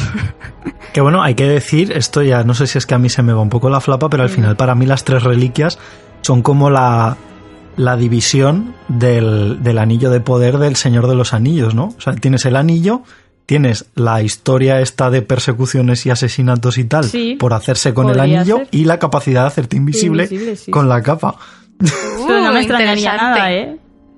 La verdad es que no, no lo había pensado, pero pero totalmente, totalmente relacionado. ¿eh? Es verdad, es verdad que para conseguir el anillo también, también el anillo deja detrás de sí y además el anillo tiene como esa un poco vida propia, o no vida propia, pero sí capacidad de, de, volverte loco en el sentido de obsesivo y tal, como vemos a Frodo cuando lo lleva durante mucho tiempo cargar con él y se le va la cabeza, se obsesiona, el anillo es mío y tal. Y un poco la varita, eh, esta varita que bueno, ya se dice que la historia de las varitas, que la varita elige al mago y demás, pues un poco esta varita tan poderosa también tiene como esa capacidad de no me estoy quieta, ¿sabes? Y siempre está ahí buscando algo. Pues sí, sí, la verdad es que es una relación muy, muy interesante esa. British style. ya ves. Todo queda en familia siempre. Claro. Y bueno, el caso es que eh, eso, esta varita pasa por muchísimas manos, eh, es considerada por aquellos que creen en ellas como en ella como pues eso, una varita tenía otros nombres que ahora mismo no me acuerdo. Eh, pero que era como como eso, como la varita del mal, ¿no? O vamos. Que salían varios, ahora no me acuerdo, porque sé que tenía, el nombre de la varita de poder que luego era el de la varita de Sauco, la, varita, del destino también, la varita letal, ¿sabes? Era todo como, como nombres asociados a, a esas cosas. En fin, el caso es que eh, esta varita eh, finalmente, bueno, finalmente no, pero eh, acaba también siendo la varita de Grindelwald y en teoría veremos eso en las películas cuando Dumbledore gane se va tan duelo con Grindelwald pues obtendrá esta varita, porque es una varita que también mm, tiene que pasar eh, de mano mm, supuestamente mediante eso, mediante ganarla en duelo. No, no necesariamente que mates a ese mago, pero sí que le desarmes. Por eso en teoría... Que luego también, eh, como, como, la consigue Grindelwald es un poco... Sí, Grindelwald... Eh, en teoría se la roba a Gregorovich. Sí, a Gregorovich. Por eso, en teoría, hay que, hay que ganarla. Por eso, mm, no sé hasta qué punto sería Grindelwald dueño o no de esa varita, porque creo que no se la arrebató en ningún duelo. Pero, por ejemplo, Malfoy sí que llega a desarmar a Dumbledore, entonces Malfoy en teoría es un dueño. Harry desarma a Malfoy, en teoría también es, es un dueño. En fin, ahí esa, está esa teoría, pero bueno, la cuestión es que, que Voldemort obviamente está desesperado por conseguir esa varita. Y finalmente se la, se la quita, creo que se la robaba a Dumbledore. Tampoco es un legítimo dueño, supuestamente, porque no lo hace en duelo. Pero bueno, eso ya son teorías que podemos dejar también para momentos de debate. Sí, sí, el, tema de la lealtad de las varitas también da para hablar, ¿eh? Claro. Eso da para, para un programa aparte. Sí. Luego el tema de la piedra de la resurrección también ya de por sí es un objeto pues eh, bastante tenebroso eh, y además es quizá lo que le daba más ese punto de poca credibilidad a la historia de que las reliquias existan, porque claro, nadie creía que, existiera una piedra de la resurrección como tal. Entonces, esta piedra que la obtiene eh, Cadmus Peverell, eh, realmente lo que, lo que quiere es humillar a la muerte y quiere el poder de devolverle a la vida a los muertos. Entonces eso es lo que él quiere. Y la, y la muerte coge una piedra ahí de la orilla del río y se la entrega, le dice, esta es la muerte de la resurrección. O la piedra de la, de la resurrección. Entonces, este hombre eh, la utiliza para resucitar a su amada, que había muerto antes de tiempo y quería estar con ella. Pero cuando vuelve, realmente no vuelve en sí como él esperaba que volviera. Es como un alma en pena, eh, como, pues como un espectro, algo muy raro, que él al final lo que acaba es como volviéndose loco y se suicida. Entonces es otra forma de que la muerte se ha llevado ya a, a este hermano. Que por cierto, haciendo un pequeño inciso, ahí siempre he dicho que la muerte es súper tramposa, ¿no? Porque él quiere resucitar a los muertos y al final resucita, pero no queda claro si realmente el cuerpo está ahí, porque claro, el cuerpo ha desaparecido ya. Y además el espíritu en sí no quiere estar ahí porque ya ha pasado su claro, tiempo. no pertenece al mundo de los vivos. Claro, la, muerte es, es, muy astuta y, y en verdad te demuestra un poco como que la ambición de, del ser humano que se cree se cree capaz de, de, presumir de engañar a la muerte, de tal, pero lo que no sabe es que realmente la muerte es más lista que él y, lo que está haciendo es, sí, sí, vale, no te preocupes, yo te doy un premio, sí, sí, uy, me has evitado, claro que sí.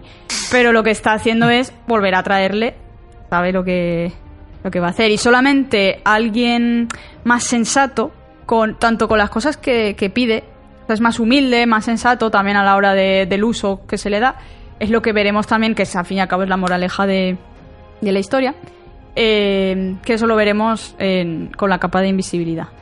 Entonces, el tema de, de, la, de la piedra eh, realmente sí que aparece en la historia, aparece como algo verdadero. Eh, ya digo, está en el, estaba en el anillo y eh, Harry la utiliza en, en, las Reliquias de la Muerte y con ella consigue ver a, a James, a Sirius, a Lupin y a Lily y que se le aparecen también pues como esos espectros y se le aparecen pues para animarle de cara a enfrentarse a la muerte. Entonces, es algo, la verdad, un capítulo muy bonito que creo que además ya comentamos en uno de los de los episodios y de los programas de la primera temporada. Y, eso, y creo que el uso que se le da en la historia, a mí por lo menos me parece, parece muy bonito. Una forma de. De hecho, creo que la. Creo que la piedra, es que no sé por qué tengo el recuerdo de haberlo leído y ya no sé si era en el cuento de los de, de David el Bardo o en, o en otro lado en alguna entrevista, porque claro, la varita está hecha con, con pelo de unicornio. Eh, oh, de, unicornio, bien. Con pelo de cestral, que, que, tenía todo el sentido, porque luego decían que el anillo era, no sé si era el ojo de un cestral o alguna movida similar. Y por último estaba la capa, que, bueno, ya hablarás de ella, pero que en teoría estaba hecha con piel de cestral. Entonces hablaba un poco de que realmente no eran a ver, eran regalos de la muerte si los querías ver así, pero como que en realidad eran una especie de experimentos de, de, magos, evidentemente muy poderosos, muy curiosos. Y al final, pues, ese I más D, ¿no? Que, que hablo a veces que, que falta en el mundo mágico.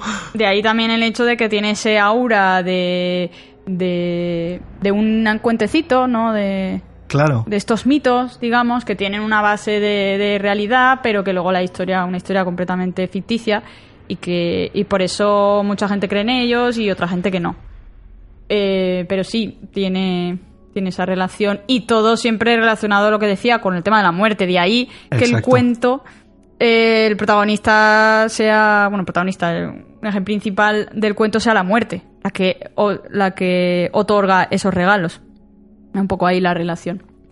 Eh, y luego finalmente eso estaría la capa de invisibilidad, que es la que tiene Ignotus Peverell, que realmente de los tres hermanos este es el único que cuando la muerte le dijo, bueno, venga, ¿y tú qué quieres? Ya pensando de, a ver, este, qué ambicioso va a ser, eh, realmente lo único que quería era irse de ese sitio sin que la muerte lo siga. Eh, quería salir de allí. Y entonces la muerte de mala gana le entrega, según la historia, su propia capa de, de invisibilidad. Que claro, supuestamente la muerte siempre está aquí, pero está invisible y nunca sabemos a cuándo nos va a llevar. Es un poco lo que cuenta la, eh, la historieta.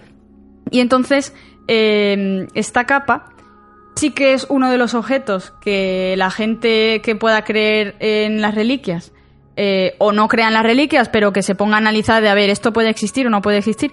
Hay gente que, sí que cree que existan porque realmente las capas de invisibilidad en el mundo mágico existen como tal, pero están creadas con, con pelo de demiguys que con el tiempo acaban perdiendo efecto.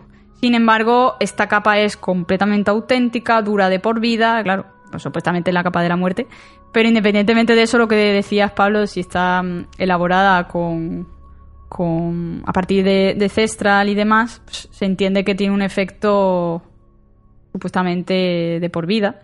Aunque eso también sería un poquito, porque claro, si tú no ves, no eres capaz de... O sea, si eres capaz de ver a los Cestral, ¿qué pasa? Que eres capaz de ver lo que hay debajo de una capa de invisibilidad.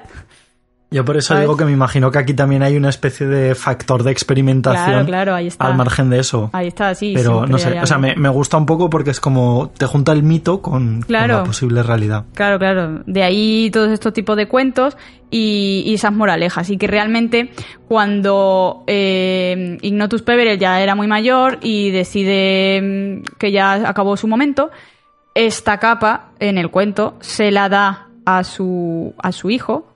Eh, y entonces, eh, no sé si era el hijo o el nieto, pero bueno, el caso es que se la da a su familiar más cercano. Y, y, ya recibe a la muerte con los brazos abiertos, en plan, venga, ya la muerte ya me puede encontrar y nos vamos tranquilamente como amigos. No, no, no ha pasado nada. Y un poco, pues, la moraleja de, del más sensato de los tres hermanos, ¿no?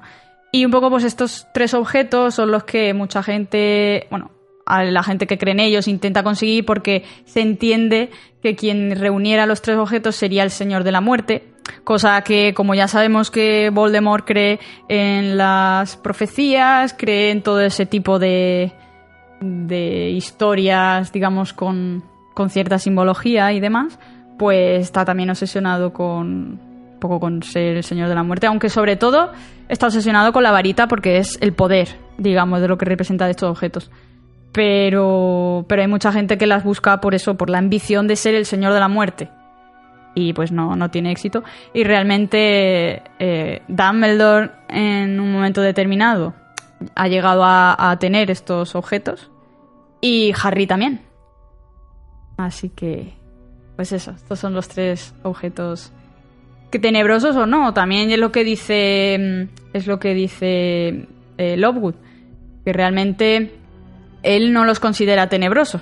Él considera que, no tienen que ver con la magia oscura, aunque muchos magos creen que sí. Pero hombre, ya solo con el tema de estar asociado a la muerte, eso ya le da bastante peso. No, la piedra es verdad que sí o sí es raro. La, varita y, y la capa realmente al final depende del uso que le des, pues bueno. Claro, la, bueno, la capa ya la hemos visto mm, que Harry la ha tenido todos estos años, hemos visto un poco cómo la ha usado y tal. No necesariamente tiene por qué ser algo tenebroso lo que, lo que dices. Pero el tema de la varita, más vale que si la tengas, no digas que la tengas, no presumas de que tienes la varita súper poderosa, porque entonces la varita hace su acto de presencia de decir, ah, sí, pues te vas a enterar. Y alguien te la acabará, te acabará asesinando. Que eso también me recordaba mucho a los emperadores romanos y demás que que muchas veces iban siendo ahí asesinados, sus conspiraciones y demás. Una oleada de crímenes a su paso. Para ir pasando de emperador a emperador, pues un poco, un poco viene a ser parecido. Creo que sé lo que vais a elegir, pero si tuvierais que elegir una de las tres reliquias, ¿cuál sería? Uy. Hmm. Yo, la, yo creo que la, la, capa. Yo creo que yo creo que yo siempre he dicho la capa también, pero a ver, la varita no estaría mal pero, joder, es que con la capa... A ver, no es que haya que hacer el mal con la capa, pero hay veces que es mejor observar sin ser visto. Bayer. es que la piedra... Yo creo que también cogería la capa, sí. Claro, La a eso me refería. Sabía que lo ibais a elegir porque es que la piedra, obviamente, si la decís, va a ser como raro uno. Y la varita al final te arriesgas a que. Pues ya. Que te mate. Claro, Sí. yo tendría la varita, pero no iría presumiendo de mira qué varita tengo, ¿sabes? Fer. Además, a mí lo del tema de las varitas siempre me ha parecido también muy simbólico y prefiero tener una varita que supuestamente me ha elegido a mí que el hecho de, de ir yo a buscar esa varita y además para Sí. tenerla has tenido también que batirte en duelo y tal. No sé, demasiado arriesgado, esto- soy más tranquila, prefiero ponerme la capa de invisibilidad y no... Y robar un que esto barco. lo veo también un poco desde una perspectiva un poco rara porque, quiero decir, la piedra para mí simboliza el, el mirar al pasado, ¿no? El no ser capaz de, de- de afrontar Claro, ni lo que te está pasando ni lo que te va a pasar. La varita es la satisfacción inmediata, es el ahora, es el ya. Y al final la capa pues es un poco el futuro, ¿no? El, no sé. El- la tengo, la puedo usar, la puedo no usar, pero es un poco yo creo que la, la más reflexiva, ¿no? La capacidad de, de pensar un poco en lo que va a venir o en lo que está pasando, no sé. Sí. Me hace gracia que os pregunte esto profundo, cuando me estoy mirando el brazo y veo que tengo tatuadas las reliquias, y Fer también. Y digo, "Hmm, realmente ya elegimos las tres. Tener las tres a la vez. Y ya está, Claro, soy y maestro Ser de los la señores de la muerte. muerte. Señora de la muerte. Cuidado que nadie os bata en duelo para borraros una parte del tatuaje y llevarse Ojo, cuidado. vuestra varita. Tener cuidado. Pues nada, eso es. Pues entonces, bueno, no sé si queréis decir algo más. Yo creo que ha quedado un episodio completito. Sí, sí. con, con todo un poco. De hecho, hay cosas que, bueno, ya, los, ya lo hemos ido diciendo, se han quedado en el camino, posible carne de, de futuros podcasts, cosa que está bien porque así nos ahorramos ideas de cara al futuro. Pero el próximo podcast ya lo tenemos pensado. ¿No- ¿Decimos el tema o no decimos el tema? Que lo sigan en redes sociales. Nah, que no sé. Exacto, que lo sigan en redes sociales. Iros para allá Y, y ya os iréis enterando. Eh, refrescamos un poquito la idea, eso sí, de que vamos Sí. a estar en el Barcelona Witch Market, como decíamos antes. Eh, ahora ya no sé si es 23 o 24 o 24 y 25 de... 23 y 24. 23 y 24. Y 24 Bueno, yo de creo que se puede decir eh, que el primer día, el sábado, vamos como podcast Sí. y que el día siguiente vamos a dar alguna charla que no tiene que ver directamente con el podcast. Cuando esté todo más cerrado ya os traeremos eh, información con, con temas de ya de horarios, de, de absolutamente todo, porque bueno, también está el tema de las entradas, que algunas ya se han agotado y tal, pero bueno, como decimos, cuando se vaya a acercar, os comentaremos mucho más en detenimiento. Bueno, sí, sí, espera, Y- si alguien está interesado, las que se han acabado son las online, que obviamente si no vives en Ah, Barcelona, sí. pues no puedes acceder a ellas. Y siguen vendiendo en, en Barcelona Capital, en varios sitios, en la tienda Gigamés creo que era, y en el, el Enano Sí. Friki. Si os metéis en la, en la web de Barcelona Witch Mm. Market tendréis, tendréis la información para, para poder acceder sin problema. Y, en fin, eh, yo creo que es el momento ideal para pasar al, al premio Celestina Warbeck, esa canción de, de Wizard Rock que venimos a traer en cada podcast, que en este caso le ha tocado a Fer y que nos va a hablar de la canción de Ministry of Magic, eh, House Song. Efectivamente. Bueno, a ver, tampoco quería profundizar, o sea, profundizar demasiado para no, para no enrollarnos, porque a mí esta canción es que me parece, eh, pues no sé, me parece la letra graciosa, sobre todo porque se llega a mencionar hasta Sheldon Cooper y Big Bang Theory.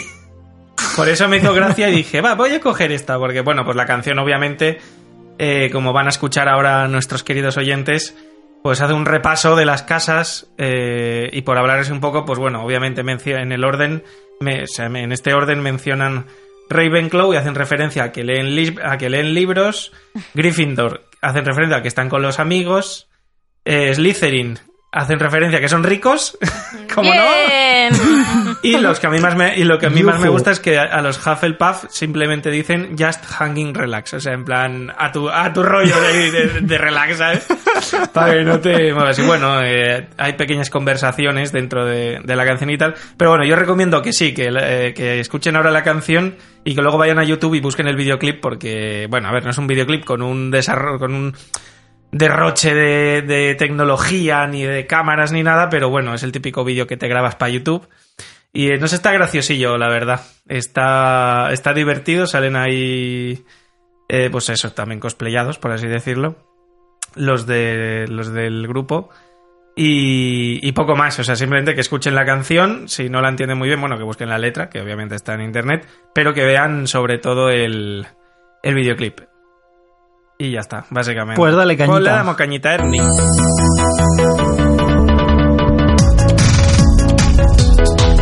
I'm a Ravenclaw. I like to read books. When I cast spells, they're off the freaking hook. I'm a Gryffindor. I'll fly with my friends. We'll never back down and fight to the end. I'm a Slytherin, I am very rich. I'll go on a date with whoever gets the snitch. I'm a Hufflepuff, just we got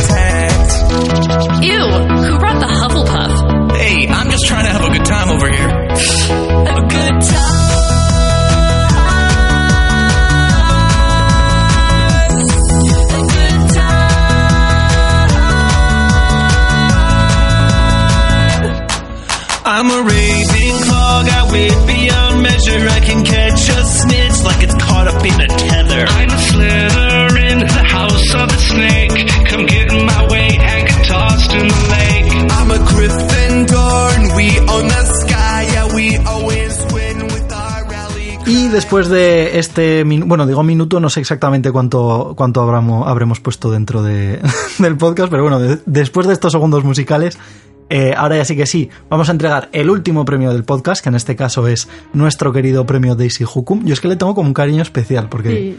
fue Es como que una además insistencia propia. nos lleva acompañando desde el primer programa, ¿eh? O sea, está ahí Daisy, está presente. ¡Viva Daisy! Ha variado, ha variado, pero, pero ha seguido ahí, sí, sí.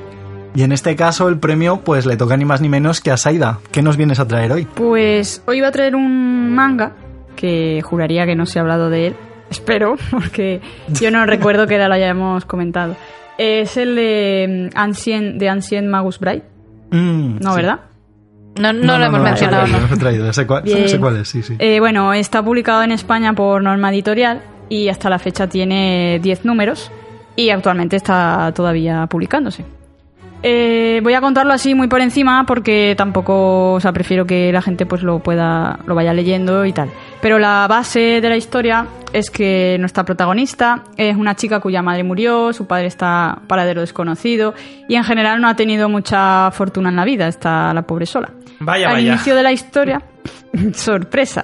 Al inicio de la historia ya vemos que, o sea, eso lo iremos descubriendo conforme se desarrolla la historia. Estamos en un mundo un poco, o sea, en una época un poco raruna, porque hay, hay una subasta donde, donde esta, esta mujer es subastada eh, a- y acaba comprándola Elias Ainsworth, que es un extraño mago que en lugar de tener una cabeza normal, de, o sea, en lugar de ser un humano normal y corriente, eh, realmente tiene un aspecto de la cabeza, es como una calavera animal. eh, algo un poco raro que ya te da ese punto fantástico por si no lo tenías ya con el resto de cosas. Y entonces este, este hombre cuando la compra, eh, bueno, le dice que, que realmente lo que va a hacer es enseñarla, eh, enseñarle eh, un nuevo mundo de, criaturas, de fantasía y tal, eh, y que se va a convertir en su aprendiz, como un aprendiz de, de, de- mago, o en este caso sería como una especie de bruja, pero también va a tener que ser su esposa. Esto ya es la, diferencia con respecto a Harry Potter, ¿sabes? Y, ahí un poco pues va, va a ir combinando el tema de mm, drama con toques románticos eh, a lo largo de la, de la historia. Es una historia ambientada en Reino Unido y en un Reino Unido además muy parecido al de Harry Potter, eh, donde los humanos eh, conviven con, con la fantasía, pero solamente un número determinado es capaz de, de ver esa parte de- del mundo. Entonces, por ejemplo, eh, las, cria- las criaturas como, como las hadas, que que ellas mismas eh, van contando, le cuentan a la protagonista, que por cierto se llama Chise, creo que se pronunciaría Chise, eh, que al principio lógicamente está perdida con todo lo que va descubriendo y, todo eso que está no sabe ni dónde está y está como que ya se va metiendo en la historia igual que Harry cuando estaba perdido con todo este mundo de que iba descubriendo. Y entonces le cuenta que antiguamente habían más magos que, que podían verlas a las hadas, pero que hoy en día, con la tecnología cada vez más avanzada y tal, cada vez hay menos gente con esa capacidad de ver esa parte de fantasía que, que está en el mundo, pero que no se ve. Y solamente una serie de, entre comillas, elegidos o selectos o, o solamente una parte de esa población es capaz de, de ver. Y sería un poco pues equivalente a, a como la magia en el mundo de Harry Potter pues está ahí, pero realmente los muggles no, no la ven o no la aprecian. Y eso es un, como decía, es un drama con, con toques románticos, que tiene un dibujo además que está muy cuidado y donde resultará clave las expresiones de la, de la protagonista, la verdad, que son muy detalladas y te van metiendo mucho en la sensación que, que, que ella va teniendo conforme va avanzando la historia y lo que va experimentando. Y nada, os lo recomiendo, no es muy extenso todavía y se puede uno coger a él. Y ya está. Pues muy interesante, sí, sí. Pues muy bien. Llevo tiempo queriéndomelo estética- leer, así que queriéndomelo. A, a mí estéticamente me recuerda un poco a la pequeña forastera, Sí, pero claro, por lo que cuentas en realidad parece que va por otros derroteros. La pequeña no. forastera lleva unos numeritos de retraso, bueno, de retraso. Lleva menos tiempo en el mercado que, que Sí. Magus Bride, o sea que... Sí, esta, esta va por una línea, pues ya digo, que pueda seguir un patrón parecido a Harry Potter. No es lo mismo, ni mucho menos, Bueno. ni es ni es tan parecido, ni es una escuela, ni nada. Pero a mí lo que más me llamaba la atención a la hora de recomendarlo es esa relación entre los dos mundos, del mundo de fantasía y de cómo me, me gusta mucho el tema ese de que, de que las propias hadas digan ahora con la tecnología ya la gente no, ¿sabes? Es como hacen relación también con hechos mm, que están documentados en nuestra historia, digamos, de esta gente que, que se quemaba en la hoguera, a lo mejor por acusarlas de brujería, ese tipo de cosas. Como si realmente esa gente fuera bruja de verdad y que el resto de la población no la entendía, no la comprendía y todo eso. No sé, está, está muy bien relacionado eso. Pues ahí queda la recomendación para nuestros oyentes. No sé si queréis decir algo más o ya es buen momento para dar clausura al podcast que da inicio a este mes tenebroso, Dark mes oscuro. Vamos a dejarlo ahí. Yo no tengo nada, yo creo que no tengo nada más que añadir.